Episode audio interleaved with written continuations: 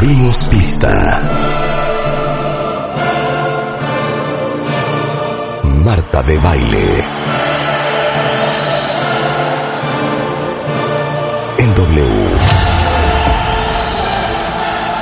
Five, four, three, two, one, fire. Muy buenos días, México. Son las 10 de la mañana. And this, this, this is how we roll. Nueva temporada. Más y mejores contenidos. Al aire. En vivo. Muy buenos días, México. Marta de baile en W. Fasten your seatbelts.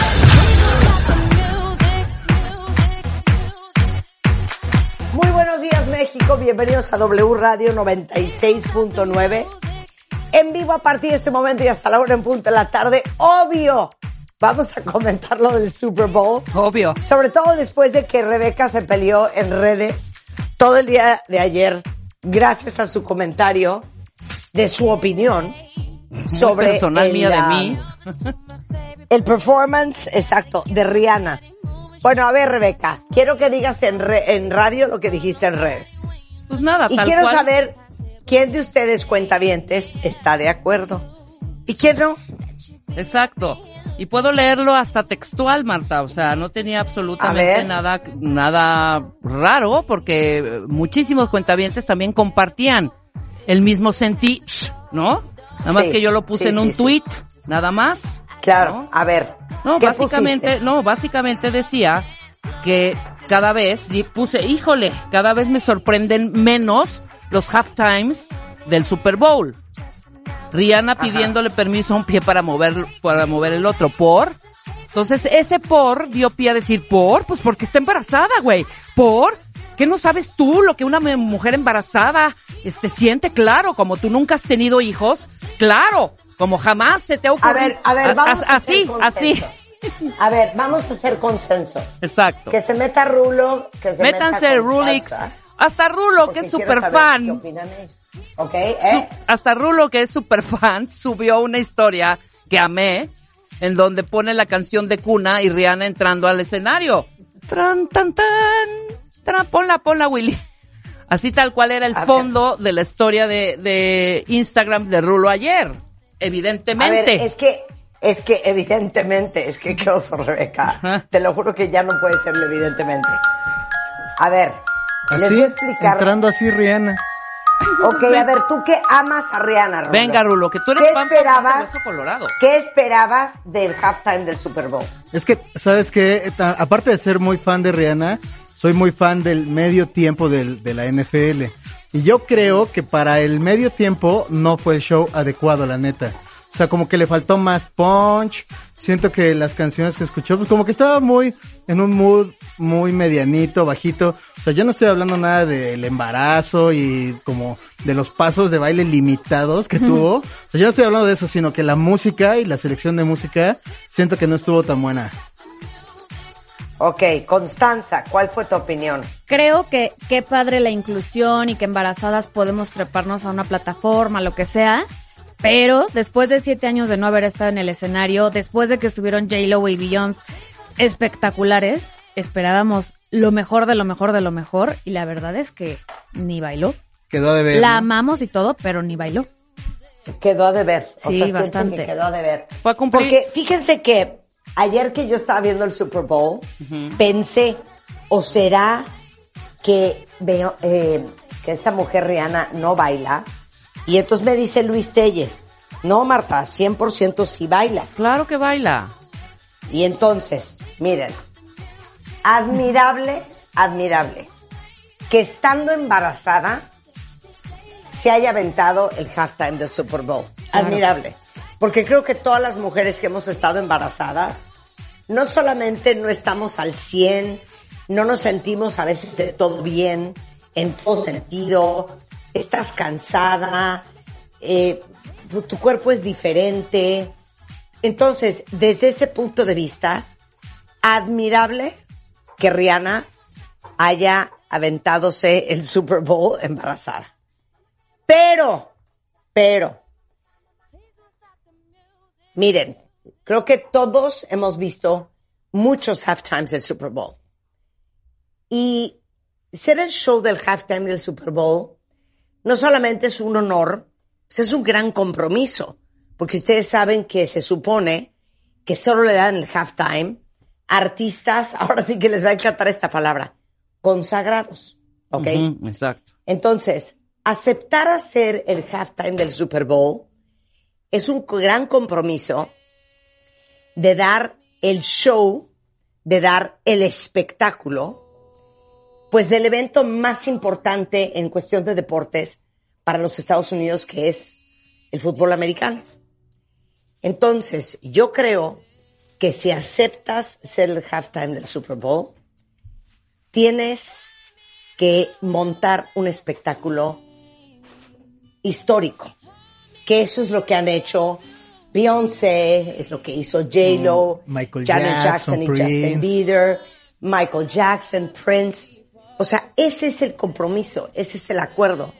Te vamos a dar el halftime del programa de televisión más visto en el año porque creemos que eres capaz de darnos el show que la audiencia espera. Exacto. Yo les voy a decir algo. Si yo hubiera sido Rihanna, yo no lo hubiera aceptado. Sí, yo les no. hubiera dicho, miren, yo les No agradezco. estoy, no estoy en un buen La momento. verdad es que, para no claro, trabajarles cochino, no se los voy a Exacto, para no Claro. dejarlos en mal. Ajá. No estoy en un buen momento, no estoy a mi 100, no es el show que yo quisiera darles. ¿Saben qué? Aguántenme, lo hacemos 2024. Sí, o si Eso ibas a dar un show yo. frágil, yo no sé por qué no, Claro. no le habló a dos, tres colaboraciones, dos, no, tres, no, cuata- no, no, dos, tres eso. cuatachos que le levantaran el show. No, porque... No, A ver, no. esa era otra opción. Esa era otra opción y ayer lo comentaba con Luis. Ok, ya, no hay de otra, lo tengo que hacer yo, no hay de tu tía, no me aceptaron hacerlo el 2024, perfecto. Ok, le hablo a todos mis amigos y monto una cosa espectacular. Porque ese es el punto, y Rebeca lo- me lo decía esta mañana. A ver, no te están pidiendo que cantes en los Óscares. Sí, exacto. No te están pidiendo, ¿me entiendes? Que este, que, que, que, ¿me entiendes? Que des un show cualquiera. O sea, es el show de tu Si vida. te tienes que ir O sea, no vas, a, no vas a cantar mientras pasa el video de In Memoriam. No. es un Exacto. show. Es un espectáculo. Además, teniendo tan malas colaboraciones, o sea, estuvo con Calvin Harris, deja eso. Eminem, DJ Khaled, Jay-Z. Claro. Es un cuatacho que le dio ahí support. Sus Sí. paros tiene. Además, ¿saben una cosa? Justo ahorita que decía No, Marta a del- ver. del buen momento. ¿Qué? ¿Qué? Ah, bueno, que dijo que precisamente ella quería hacer el show para que su hijo viera esto, porque iba a ser como muchos significados y mensajes de inclusión y el racismo, bla, bla, bla. Yo no vi nada de eso, yo vi más eso en el de J-Lo con las jaulitas, ¿no? Aquí no vi ni un solo mensaje emotivo. Igual me equivoco yo, pero no, No, lo vi. porque además había No. declarado hace cuatro o cinco años lo mismo, ¿no? Que no iba a presentarse en ningún este halftime, jamás, nunca de los nunca jamases por Sí. esta misma situación, ¿no? O sea, luego, Bueno, pero yo en no fin, vi ni, a ni lo que ni nada. Es Nada. más, si así lo quería haber hecho, entonces yo hubiera, le hubiera hablado a, ¿me entiendes? Mis amigos y subo diferentes nacionalidades, diferentes circunstancias de vida, diferentes géneros. Te digo una cosa, aún estando embarazada, podría haber hecho algo verdaderamente espectacular. claro, Pero- hombre. Pero, pero, nuevamente, wow que lo hizo embarazada, admirable, pero sin duda alguna, yo hubiera dicho que no. o cantas Y el himno, armo- que es igual de eh, emotivo. exacto, o cantas el himno. O la semana, digo, el año que entra, me avento una cosa de escándalo. Exacto. Pero vamos a ser sinceros. Pongamos que no estaba embarazada. Seamos todos objetivos. Lo hubiera Es hecho que- igual, Marta. Ajá, es que lo fue- hubiera hecho esa fue mi idéntico. opi- Mi, opinión, o sea, no importa, yo estoy quitando el embarazo, yo me voy con Ajá. el show y la música. Claro. Y estuvo frágil. Sí, más efectos Sí, con no, los no. bailarines, una sorpresilla por ahí, No, pero nada. No, además No, siento que a ya ver. estuvo, estuvo mucho más Les hecho voy a decir- por los tiros de les cámara voy a y todo, Justo. ya Es como para, único. para el televidente, ¿no? Sí. Porque pues, ahí... Les voy a decir que es un halftime. Un halftime es J-Lo y Shakira. Un halftime es Prince. Un halftime es Janet Jackson y Justin Bieber. Un halftime es Beyoncé. Eso es un halftime. O sea, un halftime no es un concierto cualquiera. O sea, es el concierto de tu vida. Por supuesto. Y son- lo que la gente quiere ver es la Y- parafernalia. ajá, y luego más después de que No, y creo que además tenía tienes, como tienes 10 16 minutos, años, 10, no, 12 minutos siete para años, ¿no? reventarla. Creo O que sea, tenía como siete años que no hacía nada, algo así. No sé ese dato. O sea, era Claro. más todavía para que hubiera regresado con todo. Eso es lo que estaba yo platicando con Marta también en la mañana. Tanta expectativa, tanto Apple Music haciendo una serie de, de, de promoción y falta un mes, faltan 15 días, faltan tres semanas, faltan dos horas para... O sea, técnicamente hablando, ya, nuevamente. Oye, admirable que lo haya hecho embarazada, 100%, pero técnica y objetivamente hablando, yo creo que todos esperábamos mucho más de Rihanna. Por mucho que la queremos y por mucho que la admiramos. Es la verdad. Y les voy a decir una cosa. En redes, estuve leyendo ayer, nuevamente, técnicamente hablando, la gente no estuvo nada satisfecha. Y otro punto bien importante. Yo creo que hay ciertos artistas que son de mucha producción. Por ejemplo, J-Lo, por ejemplo, Madonna. Hay otros artistas, pues, que son de pararte en el escenario, por ejemplo, Adele. Y, tú eres, eres el show y tú eres todo. Pero en un evento como este, híjole, pues tienes que darle vuelta. Yo no sé, por ejemplo, o cómo creen ustedes que sería un halftime con Adele. Que yo creo que la razón por la cual probablemente nunca le inviten es que la Yo música creo de por el estilo de música, sí. no se prende, exacto, no, no se presta y no prendería, ¿no?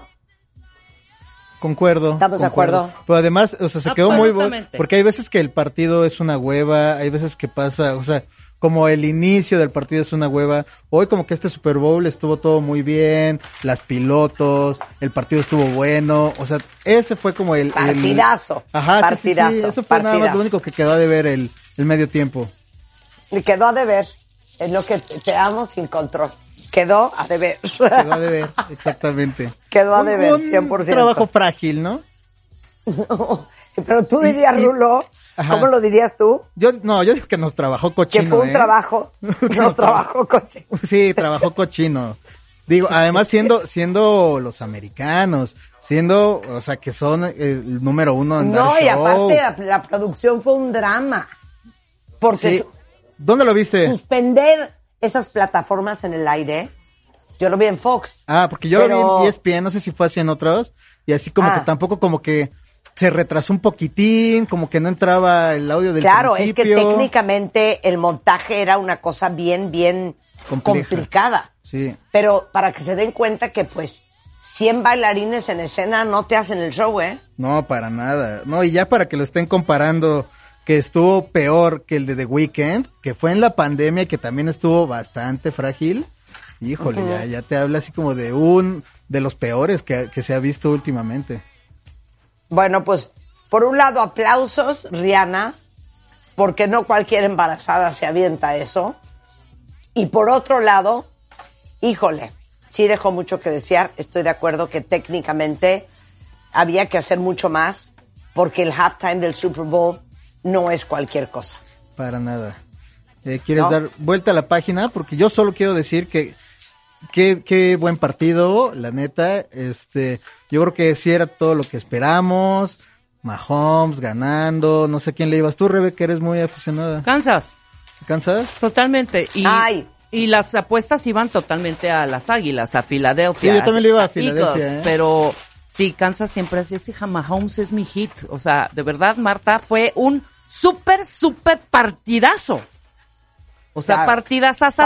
el de ayer. Partidazo. Oye, Ricardo Ceras dice, perdón, mejor bailó Tom Holland Umbrella. Sí, que era mucho de los memes, ¿eh? Y sí, sí, he visto ese show que a mí también me encanta. Por lo menos lo hubiera Claudia, invitado a él, ¿no? Claro, es que saben que, de verdad, entiendo perfecto la admiración a Rihanna y que él haya hecho embarazada. Wow. Pero tienes los ojos de todo tu país encima y es una súper oportunidad. Dice Claudia, estuvo mejor la clausura del Mundial en Qatar. Eh, Adrix dice, a mí sí me gustó. Eh, Vaya dice, estoy de acuerdo con usted, Rihanna creó expectación y no fue su mejor actuación. No, y además, Me como- dice como Gabriela, dices- Dice, Ajá. Adele no baila, pero han visto su show de Las Vegas, se lleva de calle la Riri. Nunca Sí, he no. visto. Mel dice, aburrida, sosa y para rematar con playback descarado. Oye, Mel, qué buen punto. Yo también siento que había playback. Sí, no, es como, como No. una pista como con coros ahí de apoyo. Sí, nada más. Y, y pero el micro abierto es No, como... no, no, no, no. No, era la No. transmisión. De pronto, recuerden eso. Sí, hay un de pronto hay un desfase del lip con sync. Mel. Yo estoy de acuerdo con Mel. Yo siento que había playback. No, O sea, tenía un chorro de apoyo. sí, sí, sí, sí, no, no era full. Sí traía ya el micro hablando así como para las notas ya altas Exacto, y por si quería decir la- algo. su sincronización Pero la hecha. pista sí, sí, claro que tenía ahí los, los lyrics. Pero sí, sí habló. Oye. Sí, perdón, sí cantó de Moreno pronto. dice, Marta, el, el medio tiempo de Janet Jackson fue con Justin Timberlake. Yo Sí. dije Justin Bieber. Dije Justin Bieber. No, era Justin Timberlake. Ajá, Tienes toda la razón. Eh, eh, oye, Rebeca Mangas tiene razón. Se movía más Lidia Ávila- cuando, cu- cuando los conciertos de OV7 Y estaba embarazada. Claro. No, les digo algo. La adoración que, que, que hay por Rihanna, pues claro que teníamos unas grandes expectativas. Sí, pero además como dices, no es que no la hubieran invitado a otros, a lo mejor este no era su año, si lo hubiera pensado mejor, Sí. pues al, al siguiente o a los otros dos. Claro, es que yo, yo les digo algo, neta, neta, neta. Yo hubiera dicho, no hay forma que se los haga este año. El año que entra con mucho gusto, pero ¿saben qué? No, me lo- no, no les voy a poder entregar el trabajo de calidad. Sí, y además, ¿sabes qué? Es un evento donde siempre se ha recordado ese medio tiempo. O sea, no es como que ya, ah, ya es este lunes, ya pasó todo. No, o sea, en unos años se va a volver a hablar de pues, los artistas que lo hicieron frágil y saldrá su nombre, yo lo sé, yo confío en eso. Ahora, ahora, tiene un punto, it goes. Dice, a ver, ella no es el estilo de shows de energía y euforia. Puede tener razón. Yo nunca he visto a Rihanna en concierto. ¿Alguien de ustedes ha visto a Rihanna en concierto? No, ¿Me jamás. decir cómo es Rihanna en concierto? Te puedo decir que ayer bajé algunos videitos que estuve posteando. Sí. Y bueno, o sea, work, work, work, work, work, the winner, winner, work, work, work. Y es, sí, sí es una, sí es una piruetilla, ¿no? O sea, se avienta sus buenas coreografías. A mí sí me gusta cómo canta. La voz, su voz me gusta mucho. Eso es innegable. A mí me fascina su voz. Sí. Punto y se claro. acabó. Hasta ahí, ¿eh? Pero de eso, Oye. a irme a Pero, aventar. pero no, porque también la adaptación, porque tampoco, no me digan que un, un show de, de Eminem y Dr. Dre tampoco es así como de, vamos a llevarnos toda la, o sea, los visuales, cañones. pues No, no, porque no, claro. Ellos eh, ahí en la tarima, pues, Oye, y todo, oye, y ellos lo adaptaron muy bien, Sí. la neta. Claro. A ver, vámonos con esto. Si Coldplay, que no es de gritos y euforia, vuelve loca la gente en concierto, Sí, sí, sí. que Sí, no lo hubiera podido hacer Rihanna. Absolutamente. Mira, dice Montanes, es que saben que, saben que cuenta bien, ustedes son muy malas personas. Dice Montanes, pues estuvo padre la clase de zumba para gestantes de Rihanna. Qué cruel, la Eh, eh, qué mira, cruel. Lual, Lual dice, yo amo a Rihanna y esperaba mucho de ella. Había playback y aparte promocionó su maquillaje. Sí, se vi- vieron que agarró Sí, un- exactamente. un- una pinturita de, de dos, tres- dos, tres pasaditas. Ay, Exacto. Eh, en Filadelfia estamos de luto, horrible el playback, decepcionante el show. Eh, Isabel dice, hizo playback también en varias ocasiones, el micro estaba lejos y su voz sonaba igual. Se los juro que yo también sentí que había playback. No, fíjate, no, yo también estaba como súper, súper. eh, Híjole. Lo volví a ver todavía está en YouTube, los audio. videos. No, que un experto en audio y en sonido nos diga si había playback. O sea, sí trae, de verdad, sí traía, bueno, lo que yo vi, como lo que tú dices, sí trae ya sus secuencias, como Sí. todos traen sus secuencias con coros, etcétera, etcétera. Hasta Madonna trae secuencias, ¿eh? Sí. O sea, todo Claro. mundo. Bueno, y Madonna mira, no canta, además, mira, o sea, no tiene buena voz. Mira, Naeli Ortiz tiene un punto, que es lo que decíamos hace un momento. A mí sí me gustó. Ella le fue fiel a su estilo. Lo que le piden no es ella. Ella es sensualidad extrema o cara de fastidio. Pero no es que se lo pidan, o sea, ella aceptó dar un show y sabe a qué tipo de venue va. Claro, es lo que decíamos. No te invitaron a los Óscares. Ajá. No a, a- a cantar un par de rolas. No. Y sabes a los qué? Grammys Todavía- a para cantar también yo un par de manejando para acá que dije, bueno, porque estaba escuchando radio y era como muy, este, pues a algunos sí les gustaba, otros no, y dije, ay, ¿será que yo me estoy muy exigente con pobre Rihanna? Pero el mayor indicador fue que a la maestra marketing y a Risco les gustó. Sí, Entonces cuando, claro. cuando a ellos les gustó, dije, Claro, no, sí claro. estuvo, a mí, sí estuvo malo. ahorita me dijo, pues es que a mí sí me gustó. Exacto. Claro, porque es una, no sé. Sí, la bohemia les gusta. ¿Me explico? Claro, Estamos hablando de un show. Punto. No hay más. Claro, estoy totalmente de acuerdo. Bueno, así las cosas ayer en el Super Bowl, pero amo leerlos. Les digo una cosa, cuenta bien, son malas personas, de verdad, no me voy a hacer los horrores que están escribiendo. Pero, mira, hubo un momento que se escucha que ya no pudo dar la nota y creo que de ahí ya usó más el playback. Mira, Alejandra dice, Rihanna no es de bailar durante todo un concierto. Lo hace en sus videos, pero en concierto es puro caminar y solo en ciertas partes baila. Las Claro. expectativas no las creó ella, sino nosotros. A mí sí me gustó. Claro. Ahí está. Bueno, pues sí. Ahí está. Cada quien sus gustos. Cada quien su- la manera en cómo lo vio y el momento en el que estaba. Y cada quien lo que se imaginaba que iba a suceder. Exacto. Ese es el rollo. Por eso no hay que tener expectativas de nada. Bueno, en la vida en general, Rebeca. En la vida en tú. general. Es correcto. Así te sientes tú, así te sientes tú. No hay que tener expectativas para que no te rompan el corazón. Exacto. Qué tonta eres. Bueno, en fin, oigan, no vamos a comentar que ayer, eh, cerca de la frontera entre Estados Unidos y Canadá, eh, resulta ser que encontraron un tercer objeto eh, volando en el aire y entonces un misil de Estados Unidos lo interceptó y lo derribó. Y básicamente ya ordenaron el cierre militar de la zona. El asunto es que han encontrado tres objetos en una semana después del globo chino. ¿Se acuerdan del globo chino? Bueno, y según el Departamento de Estado, ese globo iba equipado con antenas capaces de detectar e interceptar señales de comunicaciones.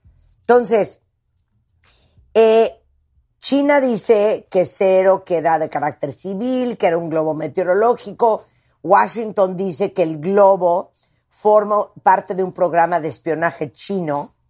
Y obviamente ahora que salieron estos tres objetos voladores, eh, le preguntan a la vocera Ajá. que si cree que es un objeto volador no identificado. Y entonces volteó y contestó, pues ahorita no estamos descartando absolutamente nada. Entonces ya todo el mundo está diciendo que a lo mejor era un ovni. Así las cosas. ¿Qué Todo tal? eso pasó. Pero viste Todo los videos, pasó. ¿viste los videos, Marta? No he visto los videos. Pues es que están como muy raras las cosas, muy raro. Yo ya no sé qué. Dilo, dilo. No, no, no, pues es que es, o sea, o sea, des- perdóname, o sea, ya decir, no, sí, sí, perdón, sí, ya son ovnis. O sea, hija, ¿tú crees que, que, que un, ¿cómo se llaman estos grandes, este, aviones de la Fuerza Aérea? Va, ¿Eh? ¿Un va- casa? ¿Perdón? ¿Un casa? Sí, de estos casas. Porque se ve el video justo, pues bueno, se ve perfectamente como es una par- es un es como un cilindro, ¿sabes? E inclusive de lejos parecía un proyectil, ¿eh? Entonces yo creo que hay mucha especulación so- sobre esto, no sé, no sé, a mí no me suena, a mí me suena más como cortinillas de humo que otra cosa, ¿eh? Bueno. Bueno. Así las cosas. Miren esto. Esto es de Unsolved Mysteries. Exacto. Oigan, les cuento lo que vamos a hacer el día de hoy. Hoy está con nosotros Carlos Agami Cuentavientes. Eh, vamos a hablar sobre clientes tóxicos. Todos los que tienen clientes no pueden dejar de oír esta conversación porque van a recordar tantos dolores de cabeza. Ana Luisa Velasco en Happy to Help. Vamos a hablar hoy que es Día Internacional de la Epilepsia un padecimiento que afecta a 50 millones de personas en todo el mundo y cómo los podemos ayudar. Dagoberto Molina, la enfermedad de Peyronie, no lo van a creer. A ver, quítame la música, Rubio. Ponme de Twilight Zone. ¿Saben ustedes que hay penes que están chuecos? Doblados para un lado, doblados para el otro. Y muchas veces eso es un padecimiento que se llama peironie. Y hoy nuestro urólogo les va a explicar si su pene está chueco. ¿Será que esto es lo que tienen?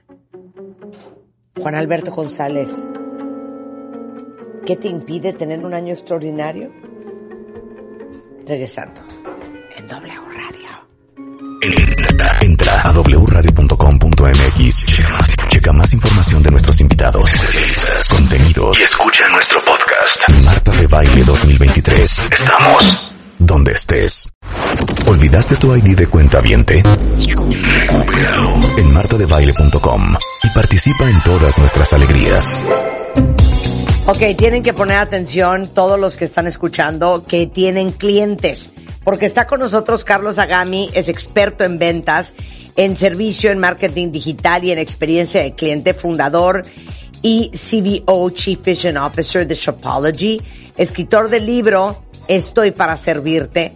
Y si alguna vez ustedes le han vendido a un cliente que a lo mejor los trataba mal, estuvieron dispuestos a aceptar condiciones poco favorables para el negocio con tal de venderle, sabían que no les convenía, pero pensaron que tenían que aceptarlo porque no tenían otra opción.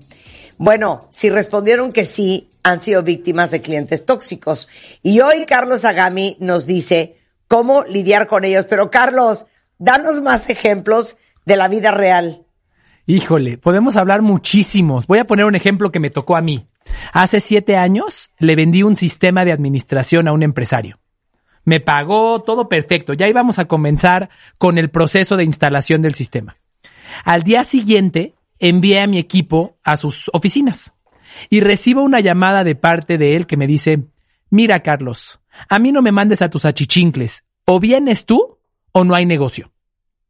Ese es un ejemplo de un cliente tóxico y ahorita te cuento qué fue lo que hice para enfrentarlo.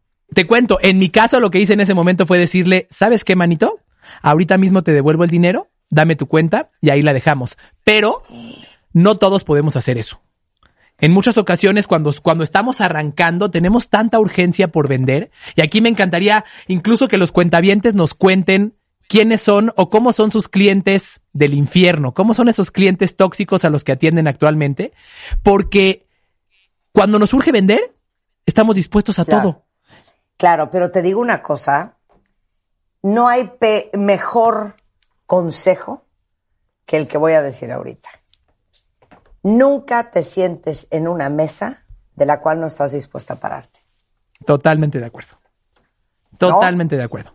Yo hace muchos años, cuando eh, pues yo era el equipo de ventas de mi compañía hace 23 años, me acuerdo perfecto que batallaba yo mucho con un cliente, Carlos. Y entonces me acuerdo que la estrategia que usaba este cliente era ir de arriba, de abajo hacia arriba en vez de arriba hacia abajo. ¿A qué voy? Yo le decía, oye, pues es que la página de la revista cuesta, por decirte, 10 pesos. Y él me decía, te doy uno. y entonces, si uno no se pone abusado con este tipo de clientes, empiezas a negociar de uno hacia arriba Claro, en vez de 10 hacia abajo. claro, claro. Bueno, opté por no venderle ese cliente. Ahí te va otra historia. Eh, mucho pasaba, sobre todo antes, cuando nosotros empezábamos en The Media Marketing Knowledge Group a vender native content, que no tenía ese nombre, no existía, nadie sabía qué era. Y entonces de repente llegaba, me, me acuerdo perfecto, un cliente que nos dijo, oye, no, lo que pasa es que yo, pues quiero hacer una cosa, es una estrategia de proof of purchase y esto que el otro, y entonces, y me volteé y le dije a mi equipo, no le vendamos. Y ellos, ¿cómo? Pero pues si traen un chorro de dinero. No le vendamos, te voy a decir por qué. Porque el objetivo que él quiere muy probablemente no se logre porque es una muy mala idea. No nos quiere hacer caso. Cuando su estrategia no funcione, Claro, los culpables vamos a ser nosotros. claro. Y decidimos no venderle. Y como yo siempre le decía a mi equipo, te toma cinco minutos bajar el precio y cinco años volverlo a subir. Totalmente de acuerdo. Me encantan tus ¿No? frases. ¿Sabes cuál es el problema? Que no todos tienen la autoestima y la seguridad para hacer lo que tú hiciste. Comúnmente, No, lo que pasa es que, sí, lo que pasa es que tú dijiste algo muy cierto. No, no, no estoy segura si es que te puedas dar el lujo o no, exacto. pero creo que cuando piensas en la sanidad de tu negocio, largo plazo, no solamente transacción por transacción, tienes que ser mucho más duro en, en tus políticas si quieres sobrevivir el mercado. Totalmente de acuerdo. Hay consecuencias de tener clientes tóxicos. Y seguramente ahorita, ahorita quiero que ustedes nos cuenten cómo se comportan con ustedes sus clientes tóxicos. Pero quiero contarles qué consecuencias hay, porque a veces nos contamos la historia en nuestra mente de que, bueno, me trata mal, pero estoy ganando lana. Entonces me aguanto, no importa. Me aguanto tantito y después me va a ir bien. La realidad es que los clientes tóxicos son muy costosos. Primero, tu margen es más bajo. Le tienes que vender más, más barato. Segundo, consumen mucha más atención. Aplica ahí la regla de Pareto. El 20% de tus clientes tóxicos ocupan el 80% de tu tiempo. Tercero, Claro. contaminan a tus demás clientes. Y esto puede ocurrir en una tienda o puede ocurrir en cualquier lugar. bueno, ¿eh? ¿eh? Eso está muy bueno. El 20% de tus clientes tóxicos Correcto. ocupan el 80% de tu tiempo. Sharon, eso es tweet material. claro, algo, algo importante es que a veces creemos que lo valen, pero hay muchísimas consecuencias. Oye, ¿qué pasa con tu equipo de trabajo cuando tú aceptas que un cliente te trate mal? ¿Qué mensaje les mandas? ¿Qué pasa con su autoestima? ¿Qué pasa con su orgullo por la empresa donde trabajan? Justo hoy en la mañana estaba con mi esposa contándole que hace algunos años un cliente me dijo, ¿sabes qué, Carlos? Vamos a venderle a esta gran empresa. No voy a decir el nombre porque no lo quiero Y destapar. voy a ver cómo queda. Y me dijo lo siguiente, me dijo, le vamos a dar una comisioncita al director. Yo podía decidir, yo estaba urgido por vender en esos momentos. Yo podía decidir continuar, pero me paré del- de esa oficina y me salí en ese momento. ¿Y sabes qué pasó con mi equipo de trabajo? Se sintieron más orgullosos de trabajar conmigo que nunca. Claro. No, bueno, qué pena todos ustedes que tienen que dar mordidas a sus clientes. Claro, Claro. claro, Qué totalmente. horror. Qué horror lo que acabas de decir. Totalmente. Sí. Ahora, entonces, ya, lo primero es, quiero desmitificar que te conviene. No te conviene. No bajes la cabeza y sufras y luego no te va a ir te bien. conviene. No te conviene No de te ninguna manera. conviene. No te conviene. De ninguna manera. De ninguna manera. O sea, bajarte los calzones no te conviene, que te traten como perro no te conviene, este, dar mordida no te conviene. no te conviene, sin duda alguna. Déjenme contarles eh, acerca de un libro que escribió un autor llamado Oren Klaff. Este cuate es uno de los recaudadores de capital privado más importantes en el mundo. Él dice que recauda un millón de dólares al día y escribió un libro que se llama Pitch Anything. Cómo llegar a presentarle tu propuesta, tu idea a cualquier persona y de qué manera. Lo que él dice es que cuando tú estás presentando tu propuesta, tu negocio, etcétera, hay un choque de personalidades entre la tuya y la del cliente. El cliente generalmente buscará dominarte. Te voy a poner un ejemplo y a ver si alguna vez te pasó. Llegas a la oficina de un cliente, y esto ocurre también en puntos de venta tradicionales, ¿eh? pero hablemos de este, de este ejemplo. Llegas a la oficina de un cliente y entonces se sienta el patrón en su silla que está más grande que la tuya, con su escritorio que está más grande que el tuyo y te dice, a ver, ¿qué tienes para ofrecerme? Te escucho. Y se sienta así como para decir, diviérteme, actúa y sorpréndeme, diviérteme a ver qué tienes pa- para, para mostrarme. Eso es un ejemplo de lo que platica ahora en Claf, que el, el cliente está buscando dominarte, entre comillas. Si tú permites que el cliente te domine, si tú te subordinas ante tu cliente, ya perdiste. Y no, y no solo perdiste porque va, porque va a negociar contigo, ya perdiste porque su respeto ante ti habrá caído. Los clientes respetan a aquellas personas que los sirven de igual a igual, y demeritan a aquellas personas que se subordinan a ellos. Claro, oye, y perdón, esta, esta negociación de, de 10 para abajo en vez de uno para arriba fue con una compañía muy conocida, muy grande, y para mí era un cliente muy importante. Por eso, es más, yo quisiera dar clases de negociar. Eh, yo me acuerdo que dije, es que si yo acepto dos en vez de nueve o ocho, estoy firmando mi sentencia para el día de los días con un cliente que es tan importante para mí. Sin duda. En ese momento, y por eso siempre digo, nunca te sientes a negociar en una mesa de la cual no estás dispuesta a pararte. Le dije, mi querido whatever, eh, me hubiera encantado poder llegar a un acuerdo, pero bueno, no será este año. Elegantemente me paré y me fui. Como dos meses después, regresaron con nosotros y nos pagaron lo que teníamos que, que haber cobrado. Sin duda. Que debía ser, claro. Sin duda. De alguna manera desintoxicaste al cliente y no permitiste que te dominara como él lo quería hacer. Ese es un gran ejemplo. Además, ¿qué crees? Cuando te das a respetar, te respetan. En Claro. todos los aspectos de la vida. Y yo creo que en la chamba, Carlos, como en las relaciones, las, las reglas del juego se definen muy temprano. ¿no? Totalmente. Totalmente. Mira, te cuento rapidísimo. Este cuate Oren Claff cuenta que llegó a visitar a un posible inversionista que le dijo, eh, bueno, se sentó el inversionista frente a él y se puso a comerse una manzana, él solo. El inversionista estaba comiendo una manzana y no le compartió a él que lo fue a visitar. ¿Sabes lo que hizo este cuate? Agarró la manzana del cliente, la mordió y le dijo, aquí somos iguales. Antes de que empecemos a negociar, aquí somos iguales. Y planteó esas reglas desde el inicio del juego exactamente como decías. Ahora, algo importante es entender de dónde viene, por qué lo aceptamos, por qué permitimos que los clientes nos traten mal. Desde mi perspectiva existen dos fuentes de esta situación. La primera, aceptamos que nos traten mal porque tenemos miedo de lo que pasaría sin ellos, porque tenemos inseguridad, porque creemos que dependeríamos de ellos y que es mejor, más vale malo por conocido que bueno por conocer. Y la segunda, se las voy a demostrar con un pequeño test. Quiero que, cuentavientes, ustedes nos contesten cuáles de las siguientes frases has dicho o has escuchado decir en repetidas ocasiones. Aquí van. Frase número uno. El cliente siempre tiene la razón. ¿La has dicho o la has escuchado? Obvio. Sí. E- ese es- así, es como, así es como se mete en nuestro inconsciente que nosotros tenemos que subordinarnos ante el cliente. No importa lo que haga, no importa cómo nos trate, nos tenemos que subordinar a él.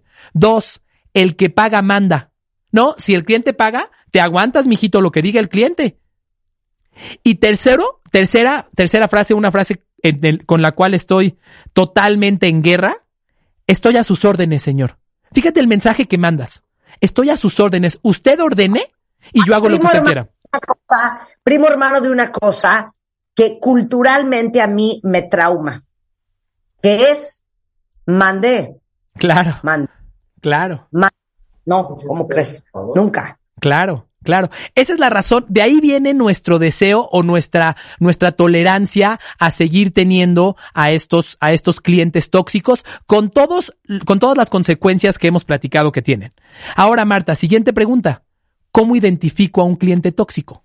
Primero que nada, un cliente tóxico es aquel que no te paga en tiempo, aquel que te regatea hasta el último centavo, aquel que te pide cosas imposibles, aquel que incumple con sus compromisos, este, que te dice, sí, vente mañana y te tiene esperando. Esos, esas son las, las primeras señales para identificar un cliente tóxico. Por otro lado, hay distintos tipos de clientes tóxicos. No todos se comportan igual. Algunos tienen un disfraz diferente.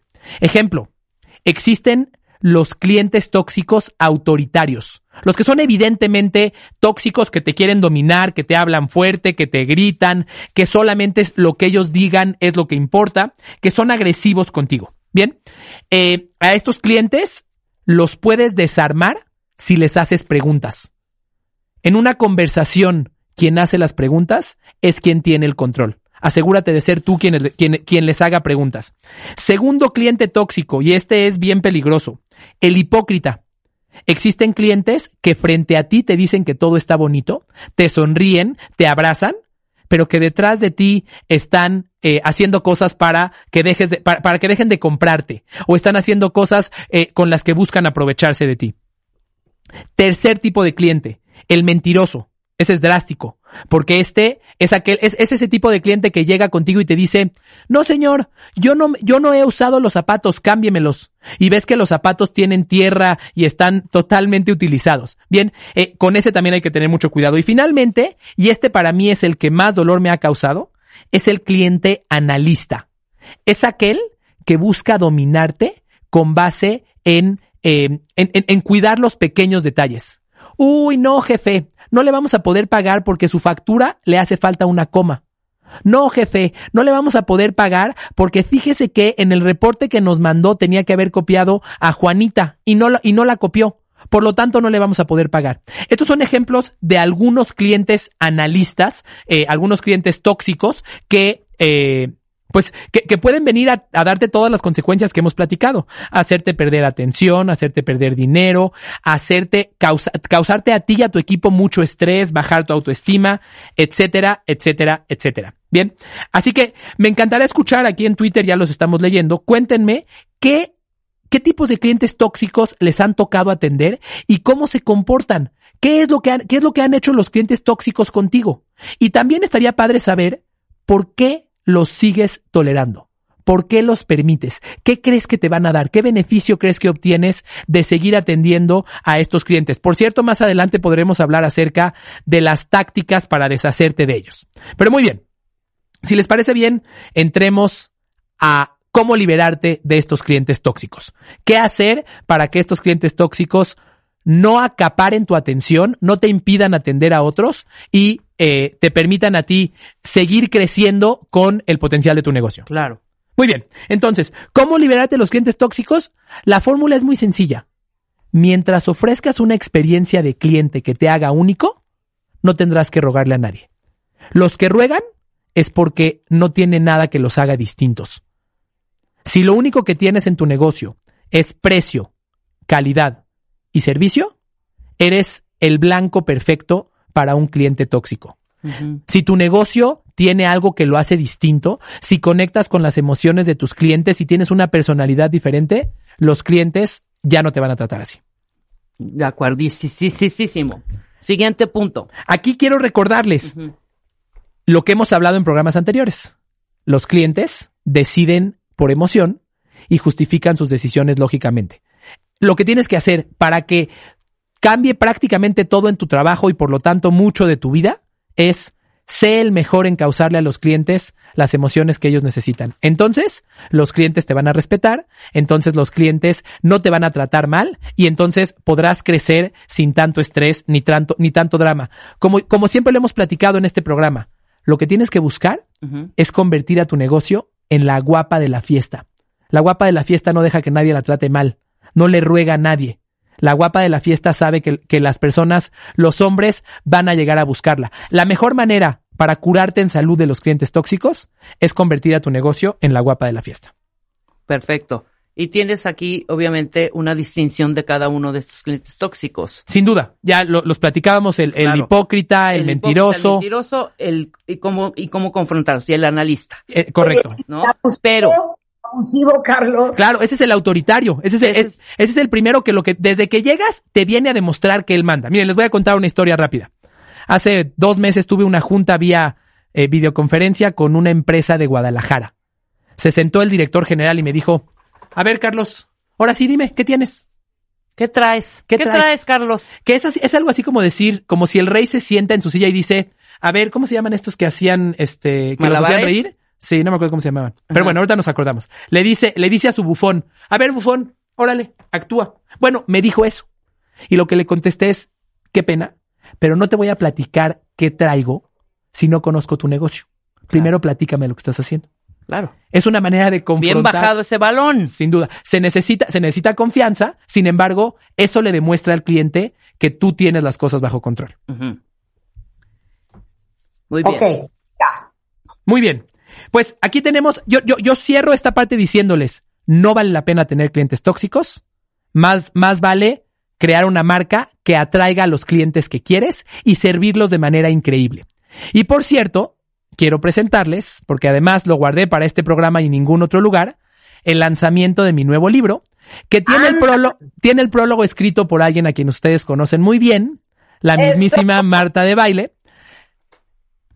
Y un bueno. placer, un placer, querido, porque amo lo que haces, porque creo tanto en ti, porque me hace tanto sentido todo lo que enseñas, todo lo que nos has explicado, todo lo que nos has compartido, y porque siempre he pensado que para eso estamos en el mundo, para ayudarnos unos a otros y celebrarnos unos a otros y celebrar el trabajo extraordinario que hacen otros. Y ese es tu caso. Me parece extraordinario trabajo el que haces en cuestión de ventas y en cuestión de servicio al cliente y customer experience. ¿Cómo se llama el libro? ¿Dónde lo compramos y quién lo debería de comprar? Ok, el libro se llama Vende más, cómo atraer miles de clientes ansiosos por comprarte. Vende más, cómo atraer miles de clientes ansiosos por comprarte. ¿Y dónde lo encontramos? Lo encuentran en mi sitio web, carlosagami.com, www.carlosagami.com, diagonal vende más, así de sencillo. Ahí lo van a encontrar, hay una, hay una oferta especial para el día de hoy. Ah, pues todos los equipos de ventas deberían de tenerlo. Todos los empresarios que están escuchando deberían de regalárselo a su equipo. Y acuérdense que no nada más el equipo de ventas vende en una compañía, vendemos todos. Sin duda, los emprendedores que quieran dejar de estar luchando contra clientes tóxicos, lo necesitan. Porque en este libro les platico tres pasos para convertir a su negocio en la guapa de la fiesta. Y entonces sí, dejas de rogar y atiendes a los clientes que verdaderamente te convienen. Sensacional. Carlos, muchísimas gracias. En redes sociales es Carlos Agami. Correcto. Para que no dejen de buscarlo, Carlos, muchísimas gracias. Te mando un abrazo y felicidades por este nuevo libro que creo todos deberíamos de leer. Muchísimas gracias. Gracias por todo. Que tengan excelente día y recuerden, no necesitamos depender de los clientes tóxicos. Hay que ser la guapa de la fiesta. Exacto. Carlos Agami en Facebook, Carlos Agami en Instagram, en Twitter igualmente, eh, en TikTok, carlos.agami. Y si ustedes necesitan a Carlos en su vida, bueno, también te dedicas a dar pues cursos, asesoría, consultoría. Correcto. Así es. Gracias, Carlos. Con esto hacemos una pausa, no se vayan regresando. Happy to help. Hoy es Día Mundial de la Epilepsia, no se vayan. Escuchas a Marta de Baile. Síguenos en Facebook. Marta de Baile. Y en Twitter. Arroba Marta de Baile. Estamos donde estés. Escuchas a Marta de Baile. Síguenos en Facebook. Marta de Baile. Y en Twitter. Arroba Marta de Baile. Estamos donde estés. Estamos de regreso en W Radio, son las 11.05 de la mañana. Y qué bueno que están con nosotros, cuentavientes, porque déjenme decirles que está con nosotros Rafaela Chiavón, es ginecóloga por la Universidad de Trieste, ha sido jefa del Servicio de Salud Reproductiva para Niñas y Adolescentes, consultora independiente en salud sexual y reproductiva en la población adolescente. Y hoy, 13 de febrero, no sé si sabían ustedes, qué preciosura, Rafaela. Es Día Mundial del Condón. Sí, hay que festejar, Marta. Totalmente de acuerdo. Gracias por este espacio. Oye, es cierto, Rafaela, tú seguramente lo debes de saber, que hace años el condón era de tripa de animal. Claro. Y la historia nos dice que los intentos de la humanidad para controlar su reproducción tienen siglos y milenios y uno de estos es este intento de utilizar eh, tripas de animales, otras materiales que se encontraban en la naturaleza para poder generar esta barrera física entre la, el espermatozoide y el óvulo. Oye, es que pónganse a pensar Ahorita, oigan, quieren tener sexo y no quieren tener bebés, van a cualquier farmacia, de hecho hasta en un 7-Eleven uno consigue un condón. Pero, oye Rafaela, eh, me estoy yendo fuera del guion, pero ¿cómo le hacían antes de los setentas, cuando aparece la pastilla anticonceptiva, para no tener bebés? ¿Solo era el condón? Prácticamente sí, y estas estrategias de abstinencia periódica, pero que también llegó más o menos a, a mediados del, mm, del siglo XX, alrededor de 1900, el Ogino famoso Gino Naus. Y si no, la alternativa era tener hijos. Recuerdan que, recuerda Marta que a principios, bueno, a finales de los 60 todavía en México, el número promedio de hijos era 6.8 hijos por cada mujer. Qué locura. Qué locura. Porque aparte yo creo que no solamente era algo que no existía desde el punto de vista físico, sino que culturalmente, pues nuestras abuelas acababan teniendo la cantidad de hijos que Dios les mandaba. que Dios les mandaba. Bueno, yo creo que Dios eh, nunca ha tenido mucho que ver con esto, pero bueno, es una forma de decir que refleja mucho algunas concepciones, sentimientos, valores, etcétera. En realidad eran los hijos que llegaban y que las mujeres y con frecuencia también los hombres no podían controlar. Es decir, eh, ahorita que estamos hablando de eso, mm, también valdría la pena mencionar que había un otro método de control que históricamente tiene mucho, mucha, mucho tiempo, que era el coito interrumpido, el retiro, el salte afuera, etcétera. Y en todo esto, Marta, creo que vale la pena eh, reflexionar sobre cómo esto im- impactaba en cómo vivíamos la sexualidad porque con frecuencia hablamos del control de la natalidad como si fuera la única función, lo único importante en todo esto, pero en realidad es igualmente importante vivir una sexualidad sana, placentera, sin violencia, que es una de las funciones más importantes del ser humano. No puedo creer lo que acabas de decir. Lo de salte, salte, salte. O sea, es que eso era una ruleta rusa. Así Y es. por supuesto, no se disfruta la sexualidad igual con ese pendiente espantoso encima. Oye, a ver, es que aquí veo preguntas para los cuentavientes.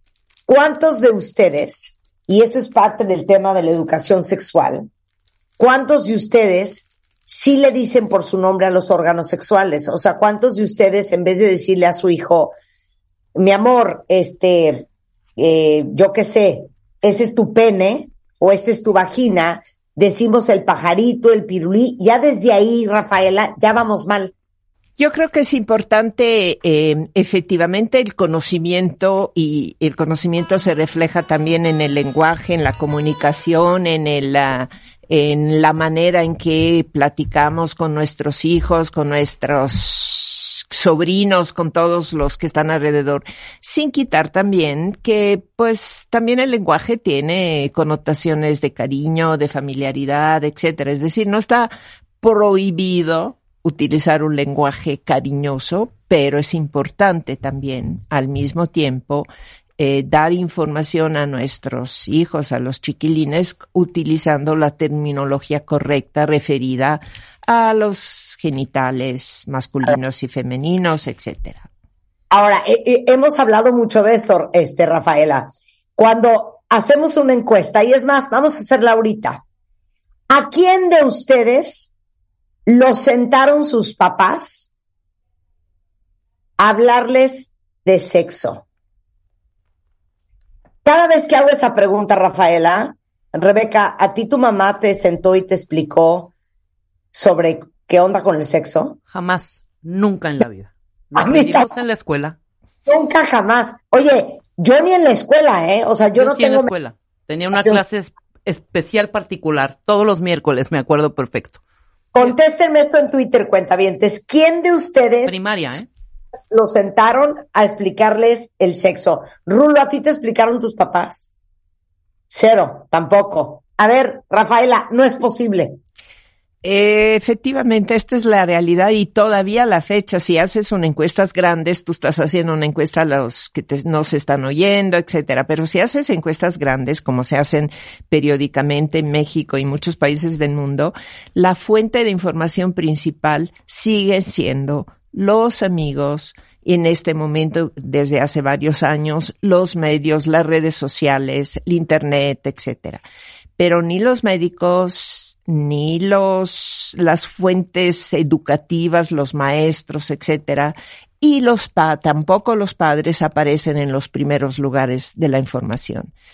Entonces, ¿qué estamos facilitando? Que los, nuestros hijos sigan sin tener información, sin saber cómo navegar en este mar, en este océano de tempestades que puede ser una sexualidad mal informada, a veces violenta por lo mismo, desprotegida, con estas eh, amenazas latentes, porque cuando hablamos de educación sexual muchas veces nos limitamos a hablar de las amenazas, del embarazo, de las infecciones de transmisión sexual. Y pues terminamos pensando que la sexualidad o es un horror, un infierno, o es el paraíso idealizado que también nos presentan en las películas, en los cines, en esta visión romanticizada y del, del amor y del sexo. Y por eso tenemos el altísimo, altísimo número de embarazos en adolescentes en México y de muerte materno-fetal. Así es. Ese es la, claro. Esa es la consecuencia de la falta de información, es el tema de la sexualidad no protegida, el tema del embarazo temprano, el tema del embarazo en adolescente. Como bien dices, eh, México es, tiene el poco honrable primer lugar entre los países de la OCDE en términos de fecundidad adolescente y nos está costando mucho trabajo bajar este indicador. Oye, a ver, Rafaela, es que haz conciencia, porque si yo ahorita les pregunto a, sobre todas las, no, hombres y mujeres, ¿eh? Papás, oye, ¿tú estarías dispuesta a llevar a tu hija a un ginecólogo y que empiece a tomar anticonceptivos a los 14, 13, 15, 16 años? Estoy segura que la respuesta sería no. Si yo les pregunto, ¿ustedes quisieran que su hija saliera embarazada o su hijo embarazara a una niña de 14, 15 años, también me dirían que la respuesta es no. Entonces, ¿cómo es posible que con dos nos tengamos tan pobre educación sexual hacia nuestros hijos? Sí, este es el tema básico, porque bueno, tú bien sabes que este es un problema complejo y que tiene que enfrentarse desde múltiples eh, perspectivas, desde acceso a los servicios, desde acceso a métodos anticonceptivos, pero esencialmente mm, informando a nuestros chicos, a nuestras adolescentes, de la, eh, dándole educación sexual e informándole de todas estas opciones anticonceptivas que gracias a Dios ya tenemos? A ver, seguramente tú, porque ya te caché, Rafaela, es la primera vez que hablo con Rafaela y quiero hablar con ella muchísimas veces más. Te lo quiero decir. Hay un, hay un libro que de hecho se hizo hasta documental, escuchen esto cuentavientes, que se llama Free Economics. Y entonces se dan cuenta que en los años noventas baja el índice de criminalidad en los Estados Unidos. Entonces estos dos economistas empiezan, entre muchas otras investigaciones que hicieron, a investigar cómo es que pasó esto. Y lo atribuyen, oigan esto, a que en los setentas aparece la píldora anticonceptiva y dejan de nacer muchos niños que no son deseados. Y por ende, 20 años después, donde podrías pensar que habría menos criminales, lo atribuyen a que nacieron menos niños deseados. No sé si lo expliqué bien, Rafael. Es, ese libro es una joyita. A mí me encantó y es esta capacidad de vincular fenómenos que parecen absolutamente distantes entre sí y de vincularlos con asociaciones, no siempre podemos decir de casualidad, pero así sucedió efectivamente. Yo siempre creo que nacer deseado es el primer derecho de un bebé, que llegue a este mundo deseado. Y deseado y aceptado, por supuesto que hay mm, capacidad de adaptación que, que, que las, sobre todo las mujeres, seguimos teniendo. Pero el, impacto de nacer no deseado se ha medido en muchos estudios. Este de Free Economics es un ejemplo, pero se ha medido en varios estudios longitudinales que son difíciles de hacer porque implica seguir generaciones, lo que en investigación se llaman cohortes de niños que nacieron no deseados y compararlos con niños deseados, etcétera. Y siempre le va mal les va mal a estos chiquilines, les va mal en la escuela, les va mal en la vida, eh, les va mal, tienen conductas, eh, tienen pobre salud mental, hay algunos libros que documentan eh, el mayor índice de criminalidad también en otros países, hay un famoso libro que se llama Estudio de Praga que demuestra esto. Entonces, yo creo que todo lo que podamos hacer para que los niños que traigamos a este mundo vengan con mucho amor, con mucho deseo, mm, con posibilidades económicas, educativas también, pero sobre todo con deseo. 100%. Oye, aquí estoy leyendo, Rafaela, lo que dicen los cuentavientes. Dice, en mi niñez, esas preguntas sobre el sexo eran totalmente prohibidas. Pensaban que porque uno preguntaba era porque querías experimentar y eso te convertía en una cualquiera. A mí ni del periodo me hablaron, dice Vero. Cuando me bajó me dijo, lo bueno es que ya te explicaron todo en la escuela, vamos por unas toallas. Eh, Pasión Nómada, que es un hombre, dice, casi siempre lo aprendíamos de lo que compartíamos con compañeros del colegio, saciando la curiosidad con la información que llegaba y sonaba novedad. Pero hubiera sido interesante hablarlo para no errar algunos datos que por inexperiencia y pubertad a veces no eran los adecuados este hombre sabe de lo que está hablando y le está dando en el punto. ¿A qué edad deberíamos empezar a enseñarle a nuestros hijos sobre educación sexual? Desde siempre. ¿Cómo les enseñamos a comer? ¿Cómo les enseñamos a ir al baño? ¿Cómo les enseñamos otras cosas básicas de la vida? Pues no hay una edad y creo que una de las reglas importantes para mamás y papás, bueno, habría dos que les puedo aconsejar. Uno, eh, siempre contestar las preguntas que ellos hagan en el momento en que las hacen con respuestas adecuadas a su etapa, a su etapa de desarrollo, a su edad, por supuesto. Y segundo, si no sabemos, decirles vamos a buscarlo junto. Yo creo que el mensaje más importante a nuestros hijos y desde siempre, desde cualquier edad, es de estas cosas puedes hablar conmigo mientras al revés, el mensaje que siempre damos es de estas cosas no puedes hablar conmigo. Y, le, y, le, mandamos este mensaje de que está prohibido, de que está sucio, de que está mal. Claro. Dice Magda, a mí no me hablaron de sexo hasta los 15 años que salí embarazada. Mi hijo ya tiene 27 y no me hizo abuela a los 40 como sentenciaba mi mamá, porque yo sí hablé con él de la sexualidad. Gracias, Magda. ¿Cuántos métodos anticonceptivos existen y están disponibles para todos los mexicanos, Rafaela? Uh, esta es una excelente pregunta, Marta, y es importante la información que reciban nuestros, los que nos están oyendo en este momento. Hay muchísimos métodos anticonceptivos, después les voy a mencionar brevemente, digamos, pero lo más importante creo que es una de las estrellitas que México se puede poner en la frente desde hace muchos años. Todos estos métodos anticonceptivos están disponibles de manera gratuita en los servicios públicos. Y es, hay un estudio que compara la disponibilidad, la accesibilidad a los métodos en todo el mundo y en, América Latina.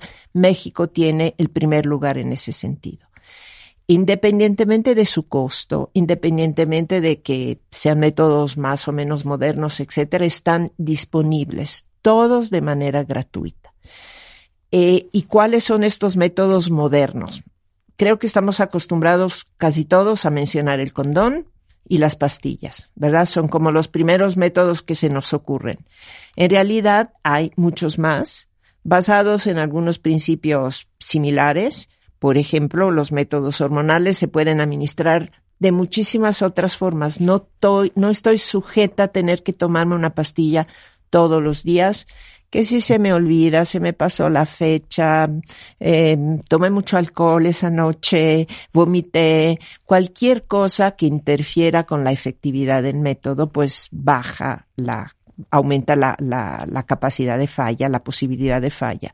Entonces hay métodos como, por ejemplo, el implante, que es una, un pequeño depósito de estas hormonas que se pone abajo de la piel. Ayer anoche estaba pensando, Marta, que, qué quería decirle en este programa a, los que nos están oyendo. Un implante o un dispositivo intrauterino me alcanzan para toda mi carrera universitaria, a veces hasta para la maestría y pues a lo mejor me lo cambio y hasta el doctorado hago, sin arriesgar embarazarme. Porque el embarazo interfiere con todos estos planes de vidas, con mi posibilidad de seguir estudiando, con mi posibilidad de seguir trabajando. Con un implante me cubro toda la carrera. Bueno, sin, sin estos riesgos. Claro, quiero que escuches lo que acaba de decir una cuenta bien. Te dice, a mí nadie me habló del tema del sexo. Yo cuando empecé a estudiar enfermería, solita me fui a poner el implante subdérmico. Mis papás nunca supieron, ni mi novio de aquel entonces. Y me imagino que hoy sigue sin tener bebés hasta que ella quiera.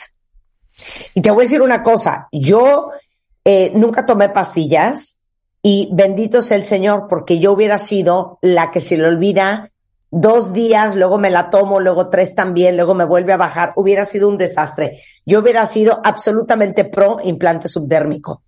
Así es, y estos son los métodos más modernos, digamos, que, que existen y que están disponibles para todas. Para todas, quiero decir, independientemente de que puedas pagarlo independientemente de tu edad, etcétera. Todos, todas mujeres jóvenes sin hijos eh, pueden utilizar estos métodos. No tienen ninguna contraindicaciones a estos métodos, a menos que no tenga alguna enfermedad severa.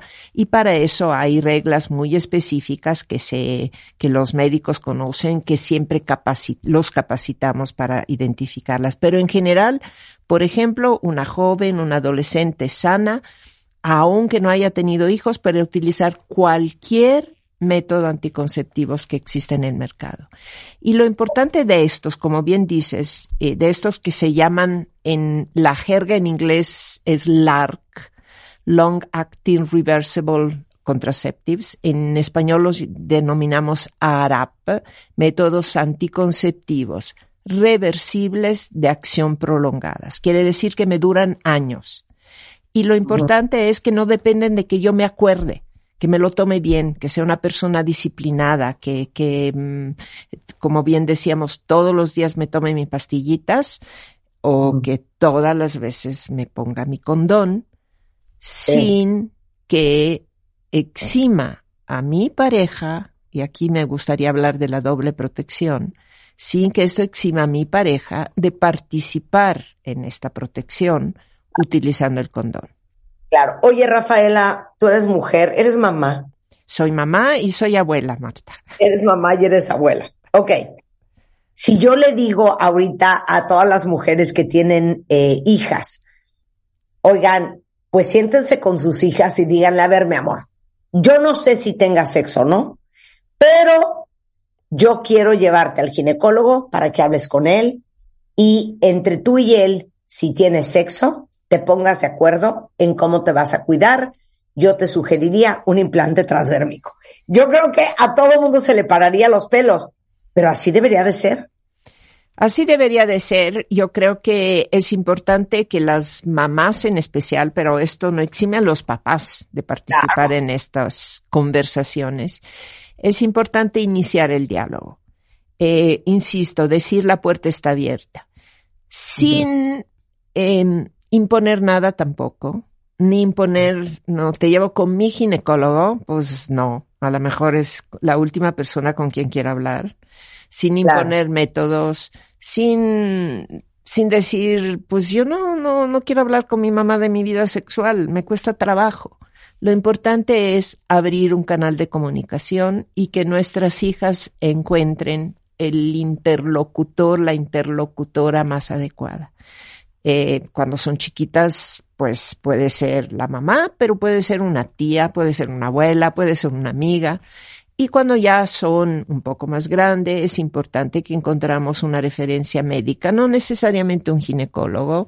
Mm, en general, la, como te diré, el esqueleto del programa de planificación familiar en nuestro país se basa en médicos generales, en médicos que trabajan en centros de salud, que eh, desde, el, desde la sede central se capacitan de manera persistente, continua, con cursos de capacitación donde participan otras entidades, pero es gente particularmente preparada para la anticoncepción y la planificación familiar con esta visión preventiva de salud pública, de promover la información, la educación sexual, que participa en cursos en las escuelas, etcétera.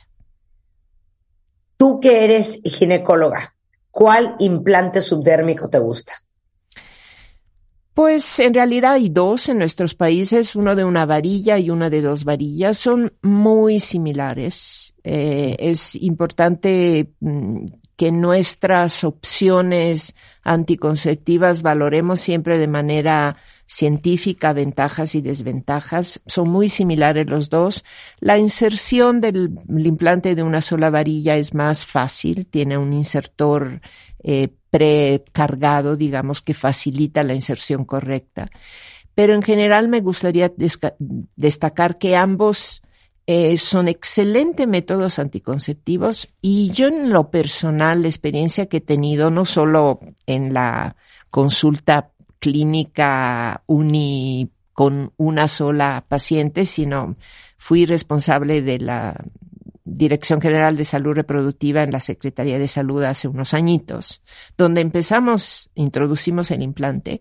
Y una cosa que nos comentaron nuestros eh, médicos, inclusive de Chiapas, Oaxaca, de zonas rurales, fue esta alta aceptación de un nuevo método vinculada con una característica que yo no había pensado inicialmente, que no se vincula con la, el aparato genital femenino. Es decir, insertar un implante, controlar que esté bien, no implica que tengo que someterme a exploración pélvica, a maniobras eh, genitales, etcétera, que pueden ser bastante incómoda para las chiquitas, para las adolescentes que todavía no han tenido relaciones, que no han tenido hijos, etcétera en general, esta es una característica, es una ventaja que yo le veo mucho al implante en general. Sensacional. Rafaela, gracias por esta conversación. Gracias por ponernos esto nuevamente en la cabeza. Y como yo siempre digo, la misión de este programa es repensar lo que pensamos que pensamos. Es cuestionar lo que pensamos y constantemente estar calibrando si esa información que tenemos nos sirve o no nos sirve. Y creo que la educación sexual es un perfecto ejemplo. nos sigue sirviendo que sea un tabú, nos sigue sirviendo verlo como algo prohibido, nos sigue sirviendo creer que eso es algo de lo que no se habla con los hijos. Claramente no. Y hoy les digo una cosa, las invito a todas y a todos a cambiar. Y si tienen hijos, tengan esa conversación con ellos, ayúdenlos a cuidarse, ayúdenlos a ayudarse y a protegerse y a no tener embarazos no deseados. Rafaela, te mando un gran abrazo. Esta es la primera de muchas conversaciones que tendremos tú y yo. Muy bien, y muchas gracias por este espacio. Saludos a todos los que nos oyeron. Rafaela Ciabón, Hermani, eh, ginecóloga por la Universidad de Trieste eh, jefa del Servicio de Salud, en algún momento reproductiva para niñas y adolescentes y consultora independiente de salud sexual y reproductiva. Eh, con esto hacemos una pausa, regresando. Hoy es el Día Mundial de la Epilepsia también. Y en nuestra sección Happy to Help, cómo ayudamos a la Fundación Asvita para que ayude a niños y niñas con escasos recursos con epilepsia, regresando en W Radio. Más adelante, si ustedes tienen el pene chueco, les vamos a decir que puede ser que sea. Tiene un nombre y nuestro urólogo está aquí. No se vayan. Escucha todos nuestros playlists y contenidos en Spotify. Búscanos como Marta de Baile. Spotify. Entra, a wradio.com.mx. Checa más información de nuestros invitados, contenidos y escucha nuestro podcast. Marta de Baile 2023. Estamos donde estés. Son las 11.36 de la mañana, hora de México para el resto del mundo, cuentavientes. Y adivinen qué, hoy también es el Día Mundial de la Epilepsia, no solamente el Día Mundial del Condón.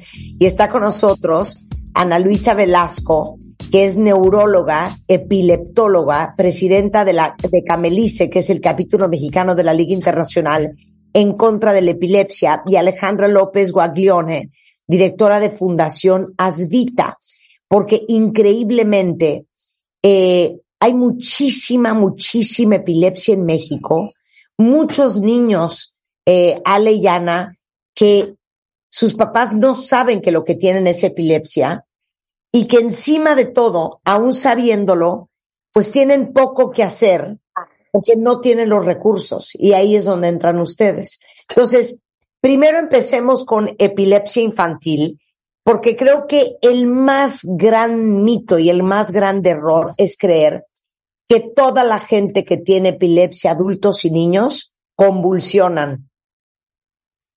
Así es, Marta. Eh, eh, curiosamente, no tan solo la población general, sino médicos, incluso neurólogos e incluso epileptólogos piensan que si no hay convulsiones no hay epilepsia. O si no hay convulsiones, pues es algo mínimo y no hay que hacer mayor tratamiento, que se quitará solo. Y esa es una gran mentira. La mayor parte de las crisis son localizadas, focales. Y entonces van a dar síntomas dependiendo del sitio en el cerebro donde se estén produciendo. Si es en el área motora de la mano, pues vamos a ver movimientos motores en la mano. Si vemos, si es en el área de la visión, el, el paciente va a tener lo que llamamos alucinaciones de tipo visuales, como ser ver puntos, triángulos, figuras, etcétera. Si es en el área de las emociones, van a ser ataques de pánico con sensación en el estómago que asciende. Entonces, este, alucinaciones de mucho más complejas, como son eh, este, déjà vus, como son eh, ya una situación de procesos psíquicos que incluso se puede confundir con esquizofrenia. Y entonces, Marta, la verdad es que es un placer estar contigo en este Día Internacional de la Epilepsia, porque pasamos hace un, ¿qué te diré?, 10 años, donde el, el, el, objetivo era sacar, literal, sacar a la epilepsia de la oscuridad, de la sombra. Y enos aquí el día de hoy en un programa de vanguardia con tus cuentavientes que ya sabemos que son educados, son comprometidos con las causas que nos están afectando a todos. Y realmente es un avance increíble. Qué bonito poder platicar esto. Ana, me encanta como lo dijiste porque si algo hemos aprendido de todas las veces que hemos hablado aquí en el programa Cuentavientes de la Epilepsia, es que esta, eh, no sé si la palabra correcta, Ana, es esta descarga eléctrica en el cerebro o esta mal el cerebro, depende, como dijo Ana, dónde la tengas, el síntoma, la manifestación que vas a tener. Por eso mucha gente que no convulsiona y se voltea y te dice soy epiléptico, mucha gente dice no seas payaso, no inventes, ¿no? Porque creemos que solamente la convulsión es un síntoma de epilepsia.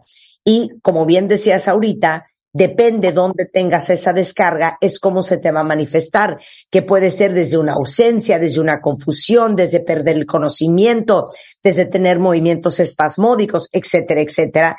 Y yo creo que ese es el gran primer paso para que todos los que están escuchando puedan decir, y no será que lo que este niño tiene es la epilepsia después de que escuché a Ana en el programa de Marta hablando de esto. Ahora, eh, esto, ¿a qué se le atribuye? ¿Cuáles son las causas de tener epilepsia? ¿Es solamente genético, Ana?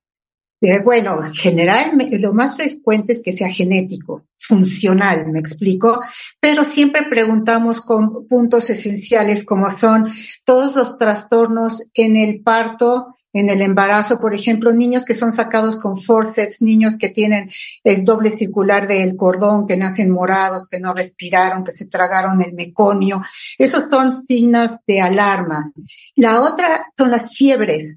Las fiebres, de, sobre todo en, los niños, son una cosa fundamental. Aquellos niños que tienen fiebres frecuentes y si además de esto alucinan durante la fiebre o se convulsionan, esos son signos de alarma que nos llevan a buscar un especialista en esto, porque, ah, se convulsionó, pues es por la fiebre y pasa, no necesariamente es por la fiebre. La fiebre puede dejar estas convulsiones o, o, estas crisis epilépticas no convulsivas y afectar el resto de la vida del paciente.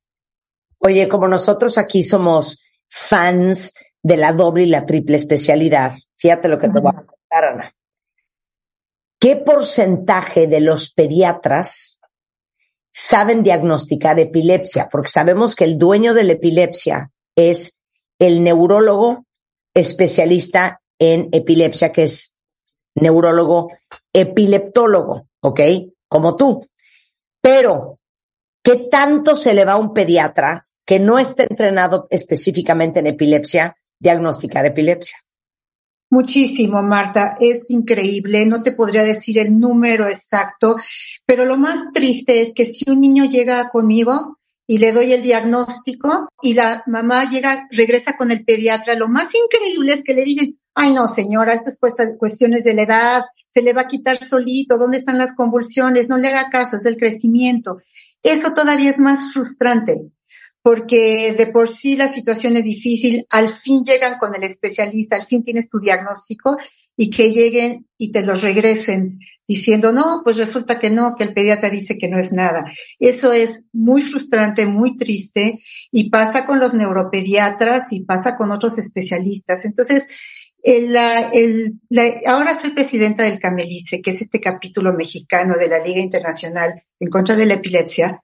Es muy importante porque nosotros estamos encargados de dar y la difusión la educación, la cuestión académica, la investigación, todo referente a la epilepsia.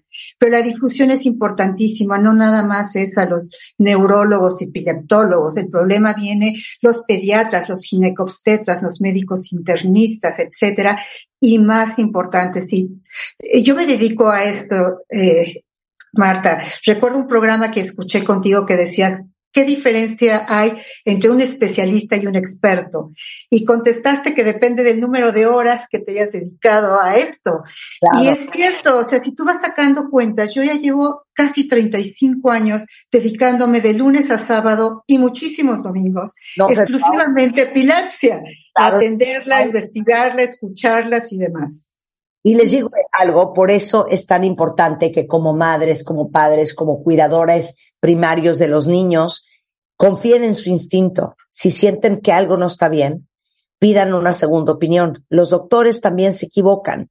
Y de repente, si no le encuentras explicación a los episodios que tiene tu hijo, buscar un neurólogo epileptólogo. Ahora, ¿cómo se trata la epilepsia? Y me da mucho gusto que esté también aquí Alejandra, porque fíjense que el otro día estaba trabajando en mi casa una persona y se acercó conmigo y me contó la historia de su hijo. Y su hijo, que en realidad es un hijo, eh, pues es un hijastro, padece de epilepsia de toda la vida y pues obviamente él no tiene los recursos para ayudarlo. Entonces inmediatamente buscamos a la Fundación Asvita, buscamos a Alejandra y hoy están ayudando a este chico. Este es el pan de todos los días, cuentavientes, y por eso queríamos incluir a la Fundación Asvita en esta sección de Happy to Help, porque hay tantos niños de escasos recursos, tantos padres de escasos recursos que no pueden hacer más por sus hijos porque el tratamiento para la epilepsia a veces es muy caro. Entonces, platícame del tratamiento, Ana, y después voy contigo, Ale. Ok, lo primero que tenemos que considerar es que el tratamiento es multidisciplinario. Obviamente va a haber un tratamiento médico, obviamente es, esta es la piedra eh, angular, Pero además de eso, muchos niños, sobre todo niños, necesitan rehabilitación, diagnóstico, lo que llamamos neuropsicológico, un apoyo psicológico y de las comorbilidades. Debemos de recordar que en muchas ocasiones la epilepsia en niños sobre todo se diagnostica por las comorbilidades que son el déficit de atención, las cefaleas, trastornos emocionales, agresividad. Entonces, si nosotros nada más tratamos médicamente al paciente, se nos va yendo todas estas comorbilidades. Entonces, el niño tiene que tener un tratamiento integral. Ok, y eso a veces es medicamentos, es una dieta especial, pero a veces también, Ana, es cirugía. Claro, eh, vamos desde el, el tratamiento médico que incluye un buen diagnóstico y un seguimiento que lleva un electroencefalograma, medir el epiléptico en sangre, este, sus consultas médicas. Y hay casos como el chiquito que nos hizo el favor de recomendarnos, que es una epilepsia francamente complicada con muchísimas crisis y además muy posiblemente con un síndrome subyacente que además va a necesitar pruebas eh, genéticas para diagnosticar por qué está teniendo tantos problemas, pero la epilepsia, pero la hiperglucemia, pero las descompensaciones, infecciones continuas. Entonces, cuando comienzas a ver esto, sube mucho el costo. Estos niños muchas veces tienen que operarse y entonces todavía sube mucho más el costo porque cuando vas a operar un cerebro, tienes dos preguntas que resolver. Uno es dónde están empezando las crisis, pero dos, si tú le quitas ese pedazo de tejido que está teniendo crisis, ¿cómo va a quedar el niño?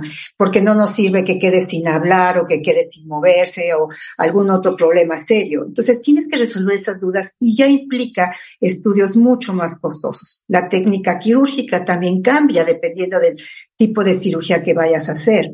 Nosotros en México somos pioneros de estimular el sistema nervioso, es decir, meter electrodos dentro del lóbulo temporal, dentro de los, centros más eh, basales de lo que es la formación reticular para poder, sin lesionar al cerebro, conectarlo a, una, a un microchip, a una computadora o marcapasos y poder estimular el foco epiléptico para que se quiten las crisis. Esto obviamente es tecnología que nos, que están copiando en todo el mundo. Nosotros somos los pioneros, pero cuesta. Claro. Ahora, eh, en la fundación están ayudando a más de 200 familias de escasos recursos, Alejandra, para atender sus casos de epilepsia, ¿no? ¿Qué es todo lo que hacen por ellos y después cómo los ayudamos a ustedes? Así es, Marta. Muchas gracias, primero que nada, por, por este espacio. EDA, los fundadores y toda la gente que conformamos Fundación Asvita, estamos felices de, de tener este espacio en tu audiencia. Lo que dices es muy cierto. Tenemos a más de 200 niños registrados en esta fundación. Desgraciadamente, y lo acaba de comentar muy bien la doctora, eh, es, es muy costoso. No podemos ayudar a todos estos niños, eh, desgraciadamente, porque como cualquier fundación, Fundación Asvita vive de donativos.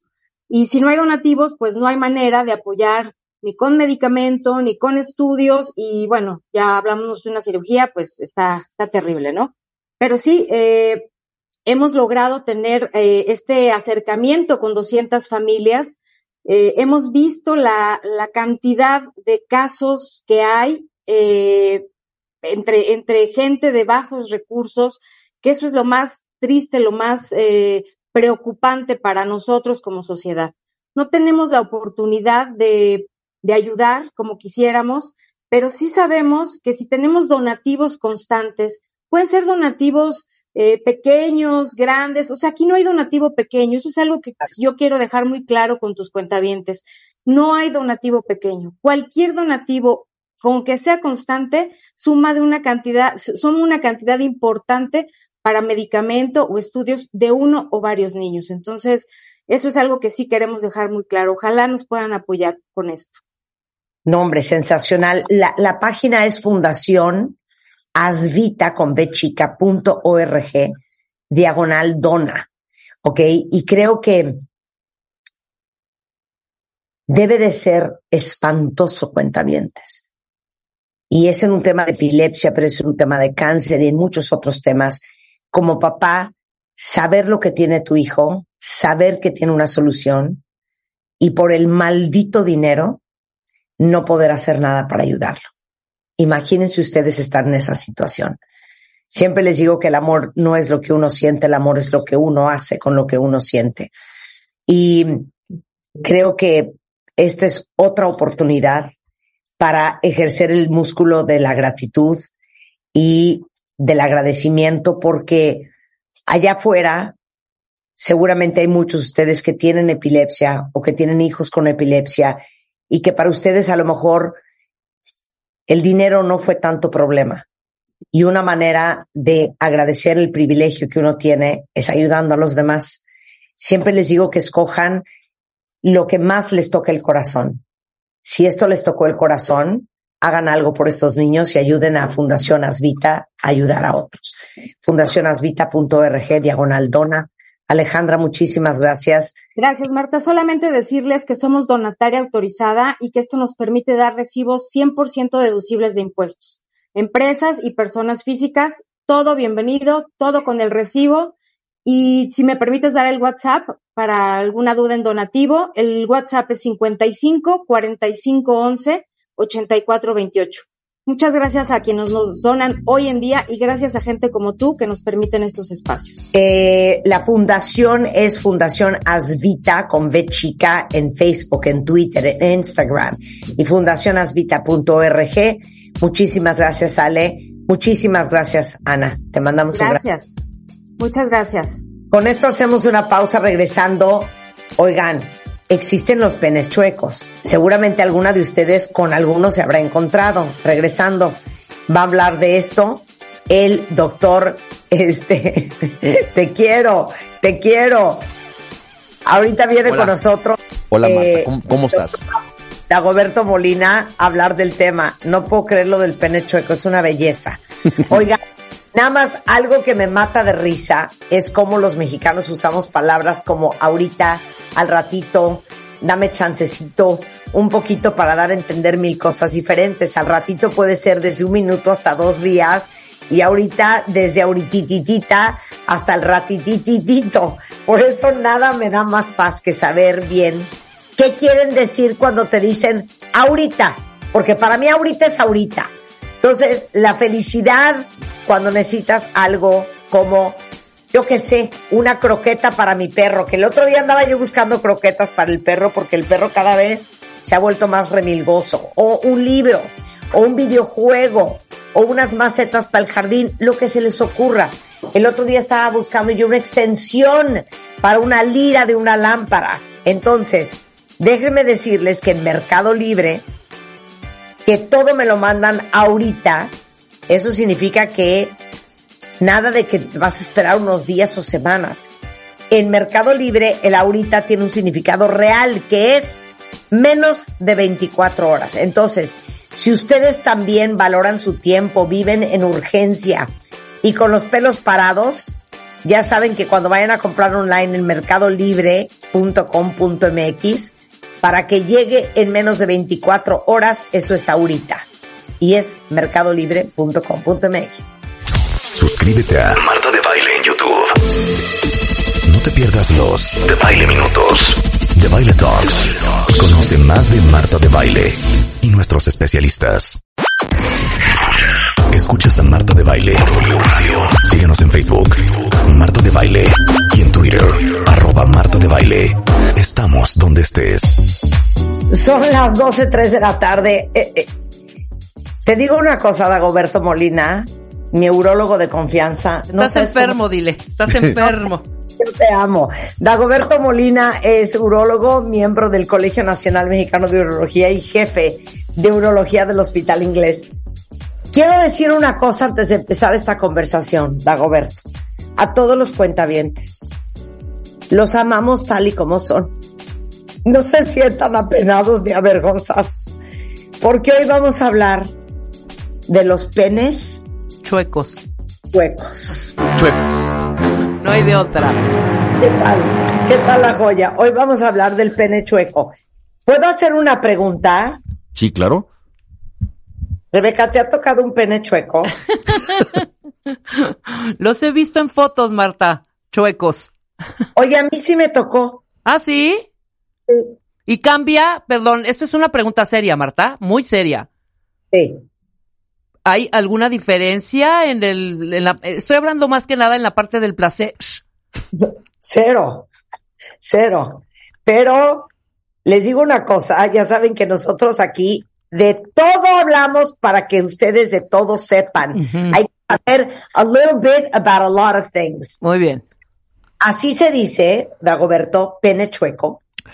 No, bueno, el término, el término científico para, para referirte a una enfermedad que curva el pene se denomina como enfermedad de Peyronie. Peyronie. Peyronie, Peyronie es el apellido del doctor que la describió. Entonces, él se dio cuenta de, después de revisar a muchos pacientes que tenían cierta curvatura en el pene, pero solamente en estado de erección. El pene solamente se ve curvo cuando está erecto. Ah. Cuando el pene está flácido, pues realmente puede el, el paciente colocarlo del lado que quiera y no tiene mayor molestia.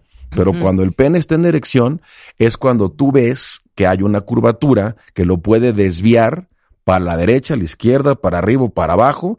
Pero no nada más el problema es el desvío, sino el dolor que puede generar esa, esa curvatura porque esa curvatura se, eh, se produce por una placa fibrosa en una de las capas que cubren al pene, que se llama ver, tú- ahorita- túnica albuginia. Ahorita eh, entramos a, a la fisiología, pero nada más explícame una cosa. ¿No hay penes chuecos sin erección? Puede haber algo de curvatura en el pene que se, que se incline hacia alguno, hacia algún lado, derecha o izquierda, pero si no provoca dolor y no hay placa fibrosa en la túnica de, en la túnica albuginia, eso no se considera enfermedad. Puede ser una desviación fisiológica hacia uno u otro lado del pene, pero eso no es una enfermedad. Eso es una situación funcional normal. Cuando hay dolor, cuando hay fibrosis, cuando hay una curvatura que realmente desvía o duele, esa sí es un problema porque eso se debe a una placa de Peyronie. Ahorita les vamos a ex- explicar en dónde se forman y les vamos y sobre todo quiero explicarles qué es el pene, cómo está constituido porque hay muchas ideas eh, que no son precisas en esto, en donde piensan que es un músculo o que tiene cartílago o que el tejido del, del pene es un tejido parecido a cualquier otra víscera y no. Realmente es un tejido específicamente del pene y no existe en otro órgano del cuerpo más que ahí. Ay, neta. Sí. A ver, entonces explica. ¿Por qué cuando tienes una erección se te ve el pene chueco? Cuando, cuando hay una erección es porque se llenan los cuerpos cavernosos de sangre. Y esos cuerpos cavernosos son como unas esponjas grandes que reciben una cantidad de sangre y por lo menos deben de tener 40 centímetros sobre segundo de flujo para que logres una erección. Si no, el pene no se va a.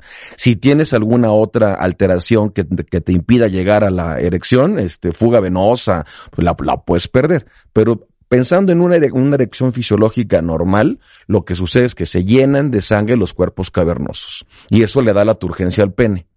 Una vez que se llena de sangre, las venas que están en la periferia, que son las encargadas del retorno de la misma, se van a ver comprometidas y coaptadas por la, se va inflando el pene y las venas se van aplastando contra la pared y eso cierra las válvulas de retorno.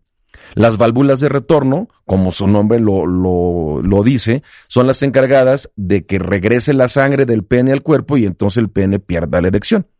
Pero mientras hay estimulación, esas venas deben de permanecer cerradas. Cuando hay problemas de erección por problemas venosos, eso se llama fuga venosa. No se cierran bien esas compuertas. Pero pensando en la erección fisiológica normal, viene la sangre, llena los cuerpos cavernosos, cierra las puertas de retorno y mantiene la, erección hasta que el paciente eyacule, porque eso ya es un mecanismo fisiológico de reversión.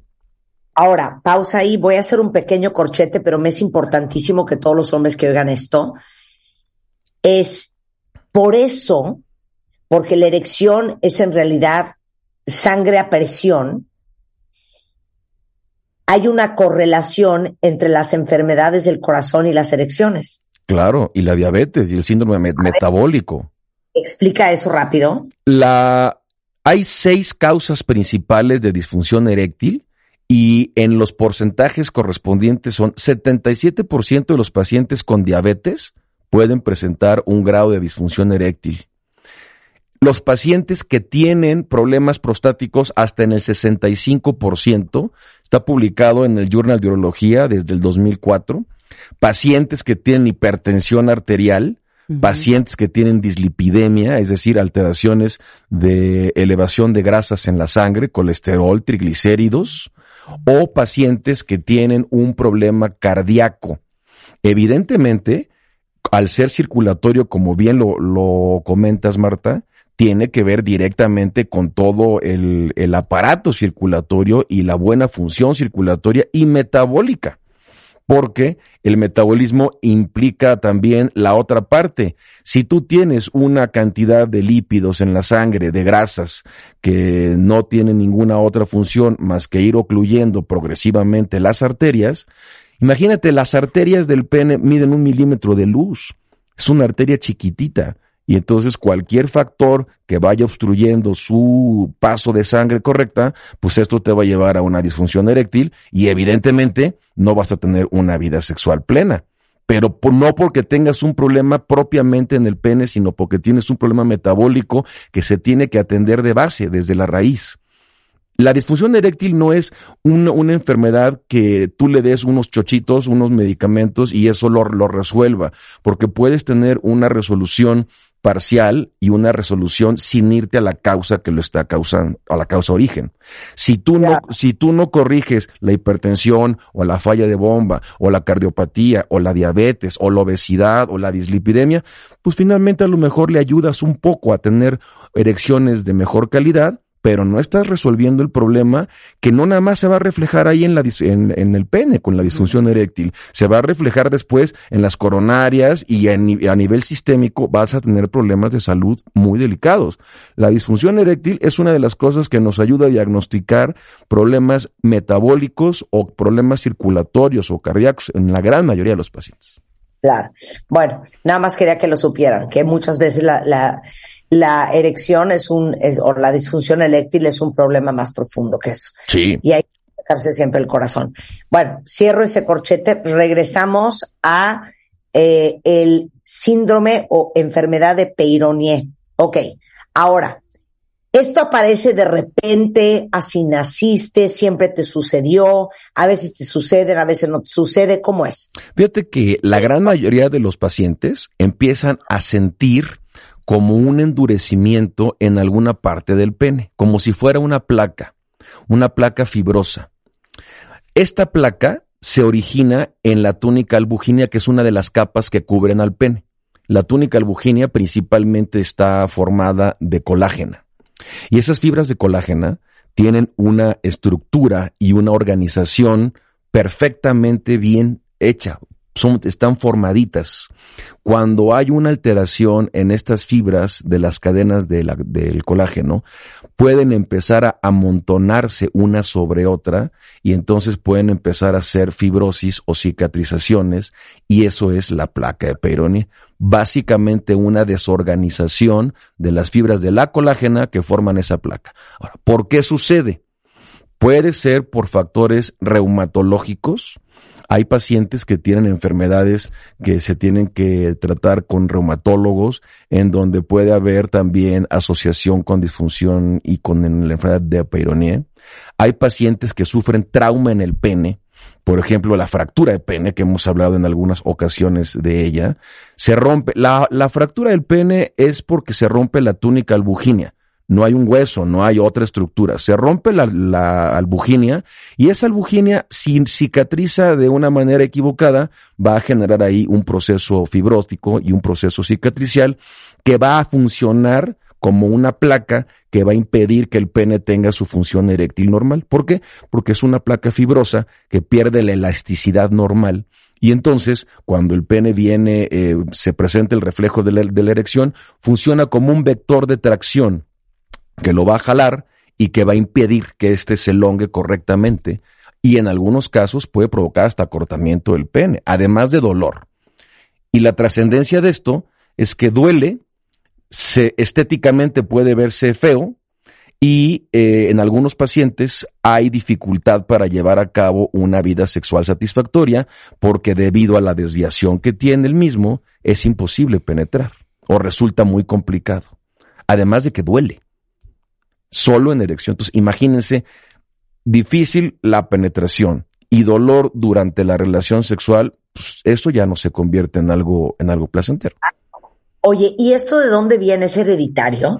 No, ¿Qué es? cuando es, un- es una enfermedad reumática, sí, hay una, hay una enfermedad que se llama contractura de Dupuytren, en donde como si fuera una artritis, hagan de cuenta, los tendones se van haciendo duros y entonces las personas les cuesta trabajo estirar los dedos de la mano o de los pies. Es una enfermedad que se asocia a un problema de reumatología y lo ven también ortopedistas. Los pacientes que tienen este tipo de, de trastornos pueden desarrollar unas placas de Peyronie porque tiene el mismo principio fundamental, la alteración de las cadenas que forman la molécula de la, del, del colágeno. Puede ser hereditario si se, si se refiere a eso, puede ser por trauma, fracturas o lesiones recurrentes en el, en el pene. Eh, hemos visto pacientes que tienen juguetes sexuales en donde pueden tener ligas, pueden tener alguna situación ahí para prolongar la erección y esto genera también trauma crónico, prolongado, que a final de cuentas te va a llevar a una situación delicada. Híjole, ¿cómo se resuelve? Hay mil, mil cosas que se han intentado hacer Espérame, espérame, ahí te va.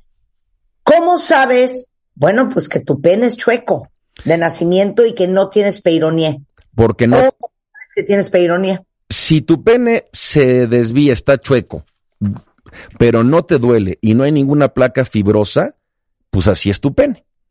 Finalmente tienes tú que memorizar esa curvatura normal o fisiológica porque si la curvatura se va incrementando y se va haciendo más chueco cada vez, entonces ahí está pasando algo. Pero hay pacientes que solamente tienen desviación del pene porque se va haciendo chueco pero sin dolor y entonces lo van dejando pasar. La recomendación es, si tú tienes una desviación del pene y se va angulando para cualquier lado, es conveniente que descarten la posibilidad de una enfermedad de peronie porque esto es progresivo. Y si tú no la corriges, pues finalmente va a complicarte la vida sexual poco a poco, ¿no? Claro, ¿y cómo se corrige, señor? Doctor. Desde, desde hace muchísimo tiempo se han intentado muchos protocolos, pero como tú sabes, Marta y Rebe, cuando hay una enfermedad que tiene muchos tratamientos, es porque realmente ninguno de estos ha demostrado una efectividad real y objetiva. Aquí la bronca es que se han intentado tratamientos desde la colchicina, que es un medicamento que funciona para esto, pero que tiene efectos adversos a nivel del aparato gastrointestinal. Puede provocarle a los pacientes muchísimos problemas intestinales. Claro. Hay gente que gastritis, vómito, este, diarreas, y hay gente que no lo tolera, a pesar de que es un tratamiento indicado y que se inicia con dosis muy, muy bajitas y progresivamente se van incrementando. El problema es que no todos los, los pacientes responden a esto. Realmente el porcentaje de, de respuesta oscila un poquito por debajo del 50% y el tratamiento necesita ser prolongado, por lo menos seis meses, para que puedas empezar a ver resultados. Los resultados no nada más es eh, la subjetividad de observarte el pene y ver cómo está, si está más chueco o menos chueco, si te duele o no te duele hay que hacer estudios complementarios y es un estudio de ultrasonido el que nos permite evaluar las condiciones reales de cómo está la placa. Te dice qué tan larga es, qué tan ancha es y sobre todo qué tan profundas son las raíces de la placa. Porque las, las placas de peyronía, las placas fibrosas, pueden involucrar el tejido cavernoso y entonces ese tejido que recibe la sangre para la erección se ve sustituido por, por fibrosis y por cicatrización y eso, además de la placa de Peyronie, pues te lleva a un problema de disfunción eréctil. Entonces, tenemos que estudiar bien a los pacientes con eh, los estudios necesarios para poder seguir y darle la vigilancia correcta al problema de la placa. porque hay placas que progresan muy rápido y hay placas que no progresan tan rápido. Depende de cada, de cada organismo. El, además de la colchicina, se utilizaron también protocolos con bloqueadores de canales de calcio, vitamina E, muchas cosas, pero vuelvo a lo que les acabo de comentar, realmente el tratamiento no ha resultado efectivo más que prácticamente en el 50% de los casos y en algunos casos no lo logras revertir, solamente lo logras detener. Y requieres de un tratamiento muy largo. El tratamiento es muy prolongado. Entonces, después de seis meses, ocho meses que tú ves que el pene no tiene un resultado objetivo que pueda mejorar tu vida sexual, pues los pacientes acaban desesperados, ¿no? En, en algunos casos que ya están bien estudiados, lo que se hace es quitar esa placa. Esa placa se retira con un procedimiento quirúrgico y quitas todo ese tejido enfermo de la túnica albugínea, respetando la circulación de la, del complejo dorsal del pene, etc. Quitas esa placa, pero queda un agujero. Entonces, ¿cómo vas tú a suturar ese hoyo en el pene, no? tienes que colocar un injerto. No se puede poner sutura y, y pegar uno con otro. Entonces sacamos un injerto de el, del mismo tejido del paciente de la zona más glabra del cuerpo. ¿Qué quiere decir que no tiene pelo? Porque si tú sacas un, un injerto de piel y quedan folículos pilosos, el pelo va, va a crecer en el injerto. Entonces tienes que elegirlo muy bien y sellar ese agujero de la placa que ya retiraste con este injerto. Generalmente les va muy bien y es realmente lo único que resuelve de una manera definitiva y total la enfermedad de Peyronie. Oye, fíjate que aquí un cuentaviente, no diré su nombre para respetar su privacidad, lo diagnosticaron con enfermedad de Peyronie en etapa temprana y con tratamiento se le quitó, pero dice que ahora después de tener relaciones se queda con el pene adolorido. Eso es normal. ¿Y se puede volver a formar la fibrosis? Sí se puede volver a formar la fibrosis. El, cuando responden bien al tratamiento, el, tratamiento eh, farmacológico, cuando hay una buena respuesta, puede detener la progresión en algunos casos lo puede revertir, pero si el pene vuelve a recibir el mismo trauma o la misma, este, digamos, la, la misma causa que le provocó el, enfermedad de Peyronie, claro que puede volver a presentarse. Incluso cuando hacemos el procedimiento quirúrgico del retiro de la, placa con la colocación del autoinjerto, puede volverse a presentar la enfermedad de Peyronie porque es una cirugía y entendamos que la cirugía conlleva en sí un proceso de cicatrización y la cicatrización, para eh, dejarlo muy claro, es una fibrosis. Entonces, si el paciente tiene problemas de cicatrización, pacientes con cicatrizaciones fibrosas, con eh, los pacientes que, que tienen cicatrización queloide, ellos tienen muchísimos problemas con esto, porque a pesar de que tú puedas quitar exitosamente ese tejido y colocar un, injerto, puede volver a ser fibrosis sobre, sobre el mismo, la misma zona de trabajo. Bueno, pues hoy aprendieron que si ustedes tienen el pene curveado hacia un lado o hacia el otro eh, y no les duele, pues todo estará bien. Pero si sí, es una enfermedad, se llama la enfermedad de Peyronie ¿Y el dueño de esto, Dago, es el, el urólogo? Sí, el, el urólogo es, es, es quien lo trata. Y hay muchísimas cosas, sean, todos los días se van descubriendo y se van investigando más cosas. Hay algunas terapias que no funcionan, hay algunas que sí, pero hay que evaluar a cada paciente de manera particular, porque no todos son candidatos a cirugía y en algunos casos pueden mantenerse solamente con vigilancia. El problema es cuando ya te afecta en tu vida sexual y eso impide que tengas una, una vida sexual satisfactoria por dolor o por dificultad para penetrar debido a la curvatura. Puede ser tan, tan pronunciada la, la curvatura que literalmente es arriba de los 90 grados, se hace una escuadra, como zapato de aladino para arriba o para abajo, o para un lado, o para el otro. Entonces, imagínate la dificultad para poder llevar a cabo una, una vida sexual eh, satisfactoria con eso es terrible, ¿no? Claro. Bueno, sepa que existe Dagoberto Molina, él es el jefe de urología del Hospital ABC, es urólogo, es miembro del Colegio Nacional Mexicano de Urología y Está en Twitter como dr-molina polo, drmolinapolo.com en uh, web. Y el teléfono de tu consultorio Dago, por si alguien te necesita, apúntenle la U de urólogo. Con mucho gusto es 55 55 15 73 30 y 55 26 14 48 99. No cunde el pánico, ahorita se los pongo en Twitter y sepan siempre que en martadebaile.com está eh, la lista de todos los doctores con que trabajamos. Dago, te mando un beso. Igualmente, Marta, qué, qué gusto saludarte. Muchas gracias. Gracias, Rebe. Hombre, al Cuídate. contrario. Oigan, ¿se acuerdan que hace un par de semanas estuvimos hablando con Juan Alberto González eh, de Irradiate More sobre qué nos impide tener un año extraordinario y que dijo una frase que me dejó traumada para siempre del mundo mundial? Bueno, hoy es parte 2. ¿Cuáles son los tres grandes descarriladores de nuestras metas? De eso vamos a hablar regresando del corte. Y nada más dos cosas les quiero decir. Para ustedes que necesitan dinero para tener paz y tranquilidad, bueno, somos adultos y sabemos que la tranquilidad de nuestros bolsillos es elemental para tener paz en la vida. Si ustedes están ahogados en deudas, necesitan cash, necesitan un crédito, bien para bien les va a dar esa esta oportunidad de respirar profundo otra vez. Está ahorita la feria del crédito todo febrero. Entonces ustedes pueden solicitar su crédito. Seguramente se los van a dar porque aprueban nueve de cada diez solicitudes y son súper flexibles cuando evalúan su historial crediticio.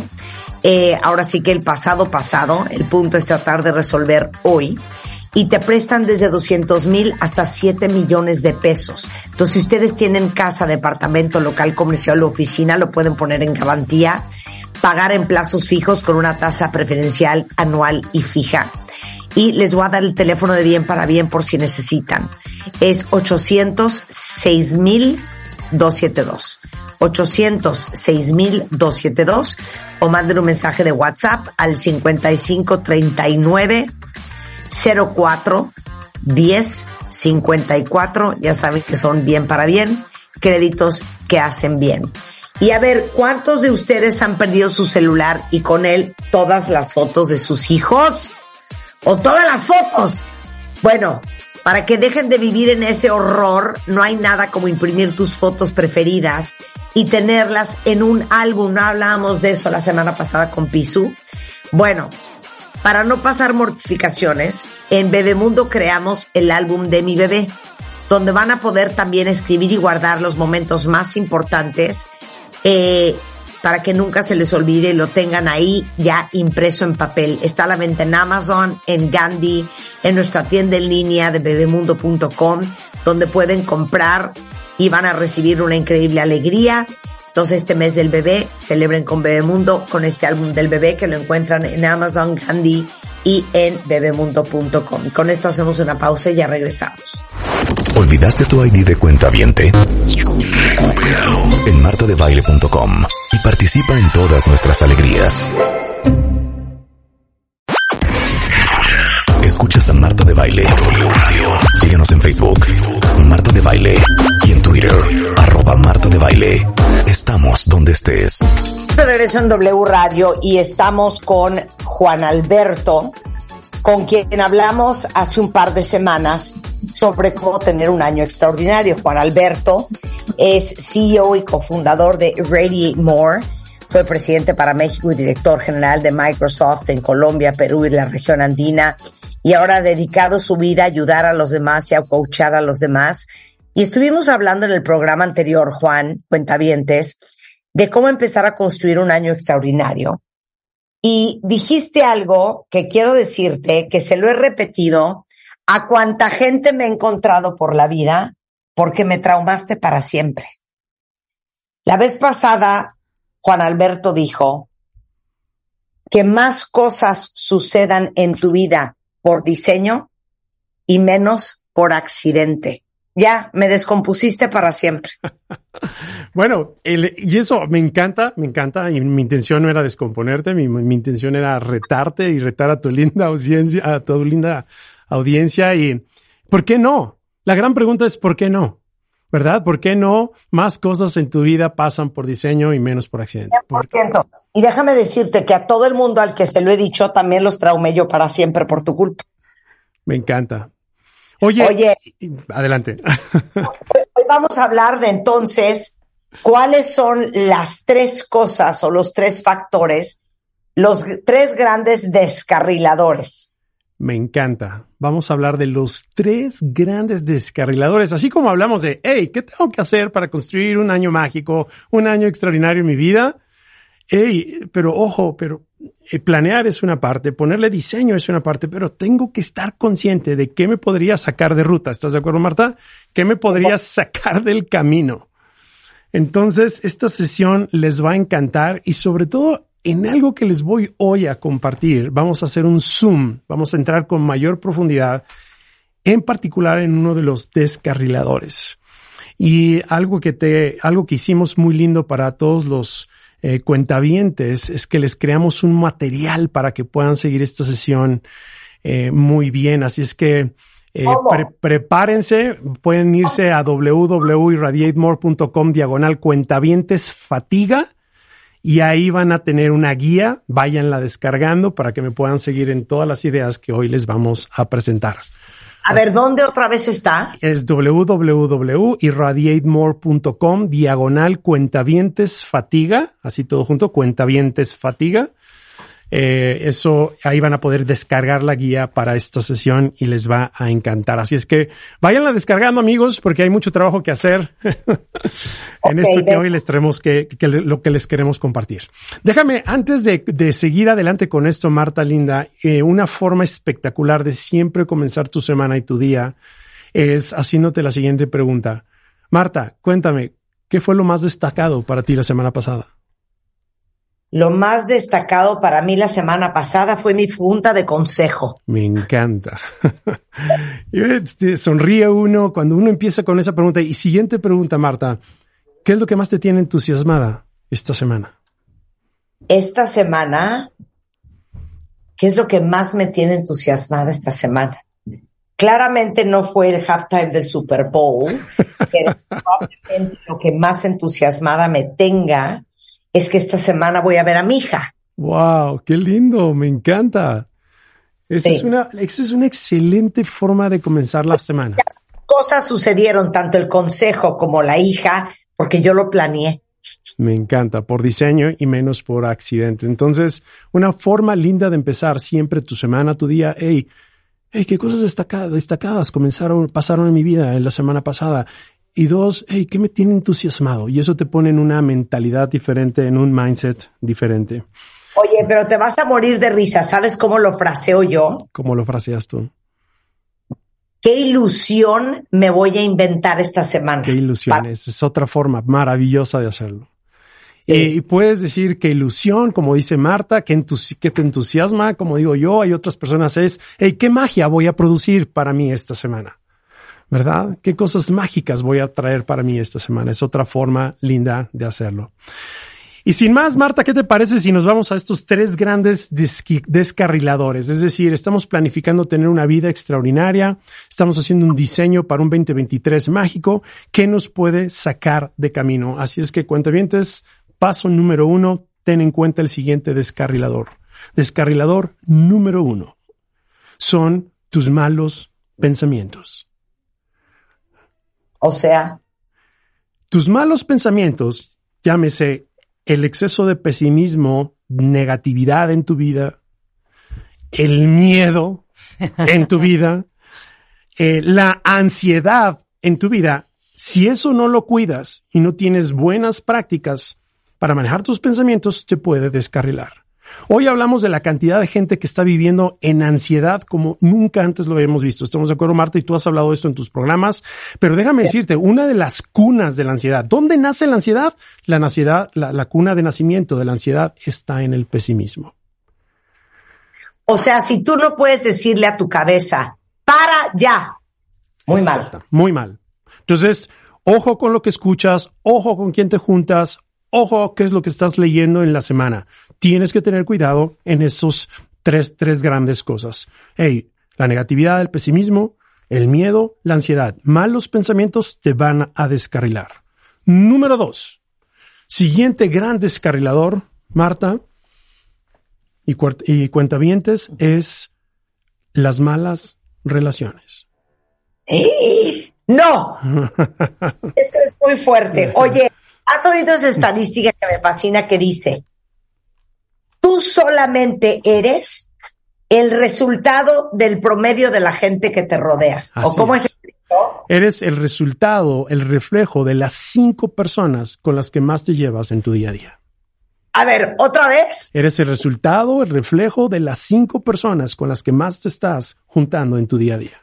O sea, lo que nos estás diciendo es, a ver, piensen en sus cinco amigos o Amigos. familiares más cercanos, las cinco personas más cercanas a ti. Esas personas te están influyendo, Esas personas te están influyendo. para bien o para mal. Entonces tiene uno que ser muy consciente de esto. Ahora, déjame ir un, un nivel más elevado sobre el tema de las relaciones. ¿A qué me refiero con esto?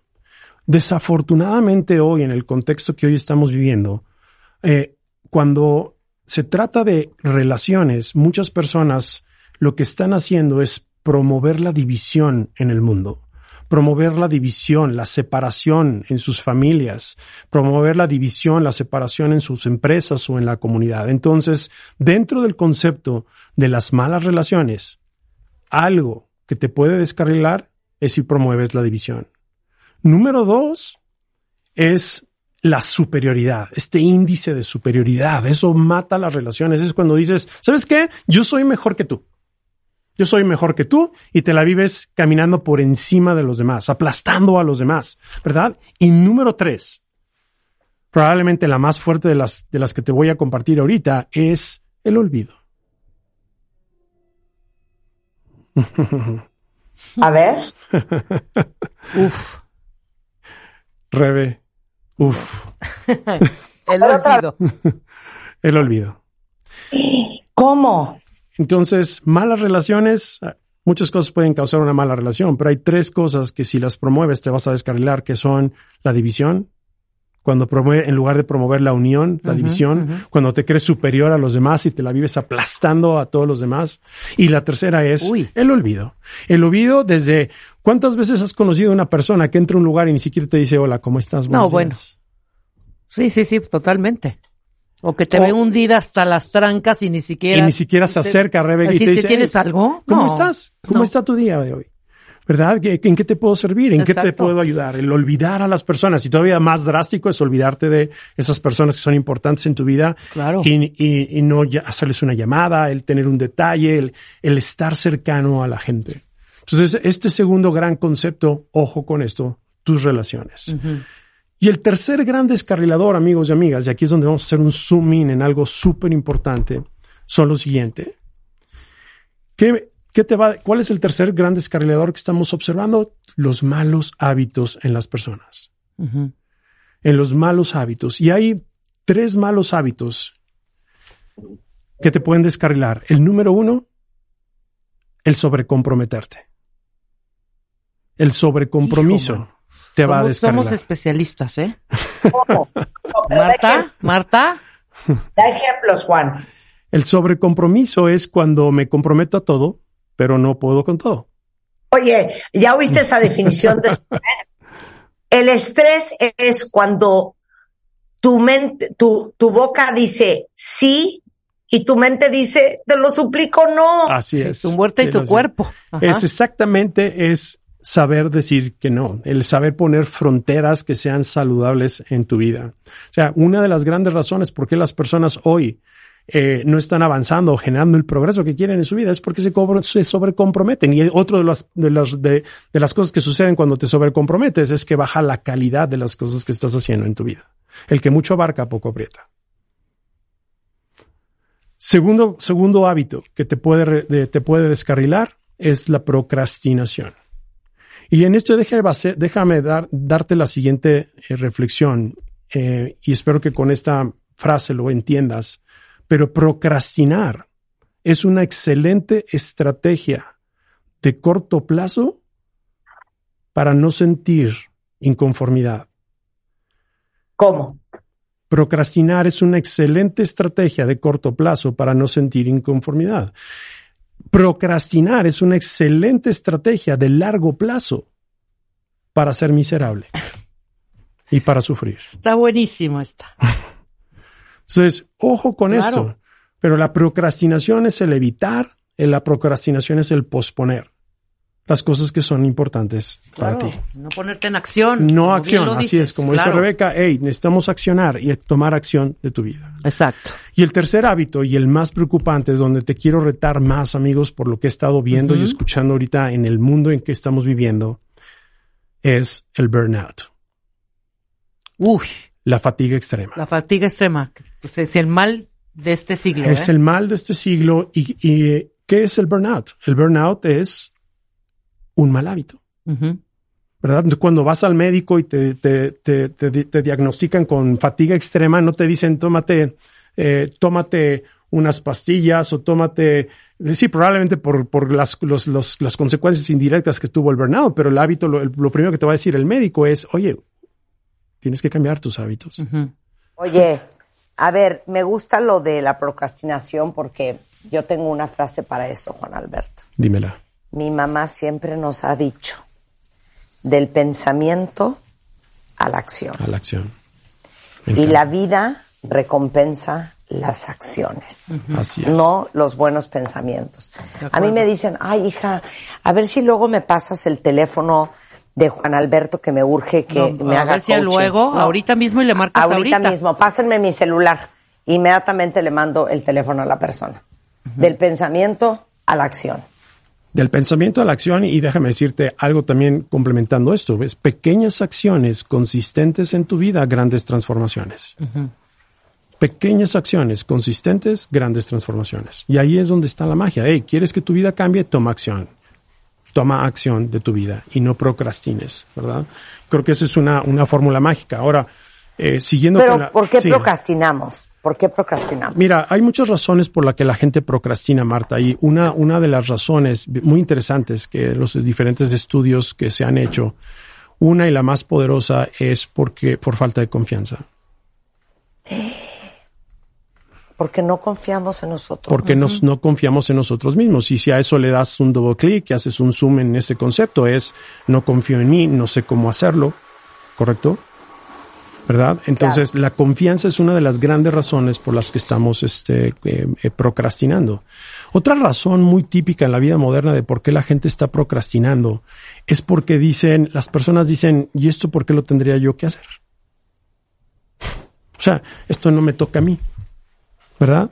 Eh, yo no nací para hacer esto, ¿correcto? Eso es, es decir, ¿y, y yo por qué? Esto lo debería estar haciendo fulanito de tal, no yo, Claro. ¿verdad?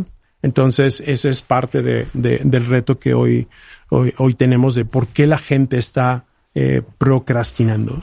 ¿verdad? Entonces, aquí la solución es, es tomar acción, ¿verdad? Y tener un buen mentor y tener un buen guía, tener un, eh, una, una, una relaciones. Ahorita te voy a enseñar algunos hábitos que te van a ayudar en cada uno de estos puntos, pero es como mantengo relaciones saludables, gente que te mantenga congruente, gente que te rete, gente que te mueva a la acción. Rebe, eso es lo que hay que hacer. Maravilloso. Hoy más que nunca. Maravilloso. Virgen Santa de Cristo de Redentor.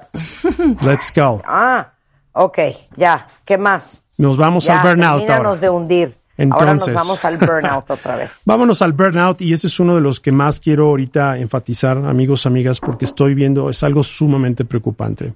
Es que puedo interrumpirte, Juan Sí. Alberto. No sé qué vas a decir, pero nada más quiero decir esto. Es que siento que el 60% de nuestra energía la gastamos en pura estupidez y la energía que deberíamos de estar usando para cosas importantes y relevantes ya no nos queda. Totalmente. Nada más quería decir ese ese food Este corchete, thought. muy bien. Este corchete. Entonces, Este mira, corchete. La, la buena noticia que traigo sobre el tema del burnout es que en la guía que les preparamos hay todo un ejercicio para que tú determines si hoy estás sobreviviendo o superviviendo en tu vida. ¿Verdad? Eh, el ejercicio que les, les invito a bajar, amigos, está en www.irradiermore.com diagonal cuentavientes fatiga. Ahí hay un test que puedes tomar para determinar en qué zona de tu vida te encuentras en este momento. ¿Me encuentro en esta zona de sobrevivencia o estoy en esta zona de supervivencia? Bien. ¿Verdad? Y yo creo que es importante que cada quien diagnostique en dónde se encuentra. La zona ideal, que lo vas a ver en el test que te regalamos, es la zona 2, que se llama la zona de flow. Es donde me siento avanzado, enganchado, emocionado, fluyendo, ilusionado, optimizando en las diferentes arenas eh, de mi vida. Ahora. ¿qué vamos a hacer para poder evitar el burnout o la fatiga extrema? Es comenzar a incorporar hábitos saludables, hábitos prácticos que te permitan avanzar y evitar caer en la fatiga extrema. Entonces, en la guía que te preparamos, ahí te, estoy- te estamos regalando hábitos diarios, hábitos semanales, hábitos mensuales que puedes empezar a incorporar a tu vida. Miren, esto es tan importante. Yo hace siete años estuve en el hospital en terapia intensiva a punto de perderme la vida. ¿De qué me estás hablando, Juan? ¿Por qué? Por el burnout. Wow. ¿Cómo? A ver, Así es. cuéntanos tu historia. Entonces mi historia era, yo era el típico director general, el CEO que jamás para, mi querida Marta, el yo puedo con todo, el CEO es que era CEO de, de, de Microsoft, Microsoft. y eh, un CEO nunca dice que está cansado, un CEO nunca dice que necesito ayuda porque eres el fuerte, eres el, el que todo el mundo te tiene que ver como, oh, mira la inspiración. Pero llegó ese gran día, amigos, donde ya mi cuerpo estaba agotado de cómo resuelves un mal día. Pues mucha gente lo resuelve con un expreso doble y un par de aspirinas. ¿Cómo resuelves los problemas? Ah, pues tráeme otro expreso doble y un par de, de- de aspirinas. Entonces, hey, ¿sabes qué? Hubo un momento donde mi cuerpo se empezó a inflamar, me empecé a sentir mal, estaba yo en una cena de negocios. De ahí al hospital y de ahí no recuerdo de absolutamente nada de lo que pasó en ¿Y qué vida. fue lo que te pasó? Burnout. Caí en inconsciencia, nadie sabía lo que tenía yo, no sabían si era un virus, no sabían, no sabían nada. Estuve 15 días seguidos en terapia intensiva, en dormido. Hasta Wow. cuando me ¿Sabes qué levanto y el médico, sí. Sí, burnout. Se llama ¿Pero qué burnout. Burnout, mi querida Marta. El burnout es este cansancio, este, estoy exhausto, estoy exhausto emocionalmente, mi cuerpo no da más, físicamente estoy totalmente agotado. Entonces, amigos, esto, esto es de cuidado, esto es de tomar acción en sus vidas. Vean el número de infartos ahorita en el mundo, vean el número de, de eh, problemas cardiovasculares, de estrés, de fatiga, de ansiedad que hay allá afuera. Hey, no caigas en esto. Crea un negocio. Crea una práctica de negocios, crea una práctica de vida que sea amigable a tu estilo de vida, crea un estilo de vida que sea prueba de la fatiga extrema. Aprende a vivir, a trabajar y amar alcanzando un balance extraordinario. ¿Esto es fácil? No. ¿Es posible? Totalmente. Si empiezas a implementar buenas prácticas en tu vida. Ese es el modo Es flow. que sabes que estaba pensando dos. ahorita. Así es, ese es el modo flow. ¿Sabes el modo estaba dos. pensando? ¿Sabes qué estaba pensando? Que nadie nos enseña a vivir la vida. Ahí vamos a como vamos pudiendo y a como vamos. Exactamente. Claro, a como nos da. Para eso estamos nosotros. ¿Y Oye, sabes tenemos qué? un minuto, Juan Sí. Alberto. Entonces, ahí en su guía van a ver hábitos diarios. Te voy a dar simplemente algunas guías rapidísimas. Trabaja en tu mentalidad en las mañanas vía un diario. Revisa tus prioridades cada día. Agenda tiempos, bloques para los temas que son importantes. Haz descansos cada 50 minutos. Salte a caminar, toma aire, toma agua. Medita, haz ejercicio, ten una buena dieta, duerme bien. Y el último gran hábito es impacta a cinco personas de manera positiva todos los días. Y esto va a cambiar Ay, tu qué vida. bonito. Padrísimo. Juan Alberto, nos queremos ir a vivir a tu casa. ¿Te daría burnout? Absolutely. Let's go, todo el mundo a la casa. Claro. Exacto. Te mando un beso. ¿Dónde te encuentran? En www.irradiatemore.com, Marta, y les creamos, eh, tenemos para todos los cuentavientes un curso muy sencillo de cómo empezar a evitar el burnout con un precio especial para ustedes. Este es un curso mágico que te va a ayudar a, a tomar esta ruta y a redireccionar tu vida. Es un curso que cuesta para ustedes 300 pesos, un curso que te va a empezar a, llevar a un siguiente nivel eh, en tu vida y evitar esto que puede acabar en tragedia, no lo hagas. Son tus decisiones, no tus condiciones, las que van a determinar tu destino. Es tu momento y es el ahora. Eso. Eres lo máximo, Juan. ¿Qué tal? Ya, ya adoptamos a Juan para siempre como nuestro coach de vida, cuentavientes. Eh, te beso, Juan. Eh, aprovechen, abrazo. que tenemos esta alegría en irradiatemore.com. Eh, nos vamos, estamos de regreso mañana en punto de las 10. Adiós. Bendiciones. Síguenos en Instagram. Marta de Baile. No te pierdas lo mejor de Marta de Baile, de dentro y fuera de la cabina.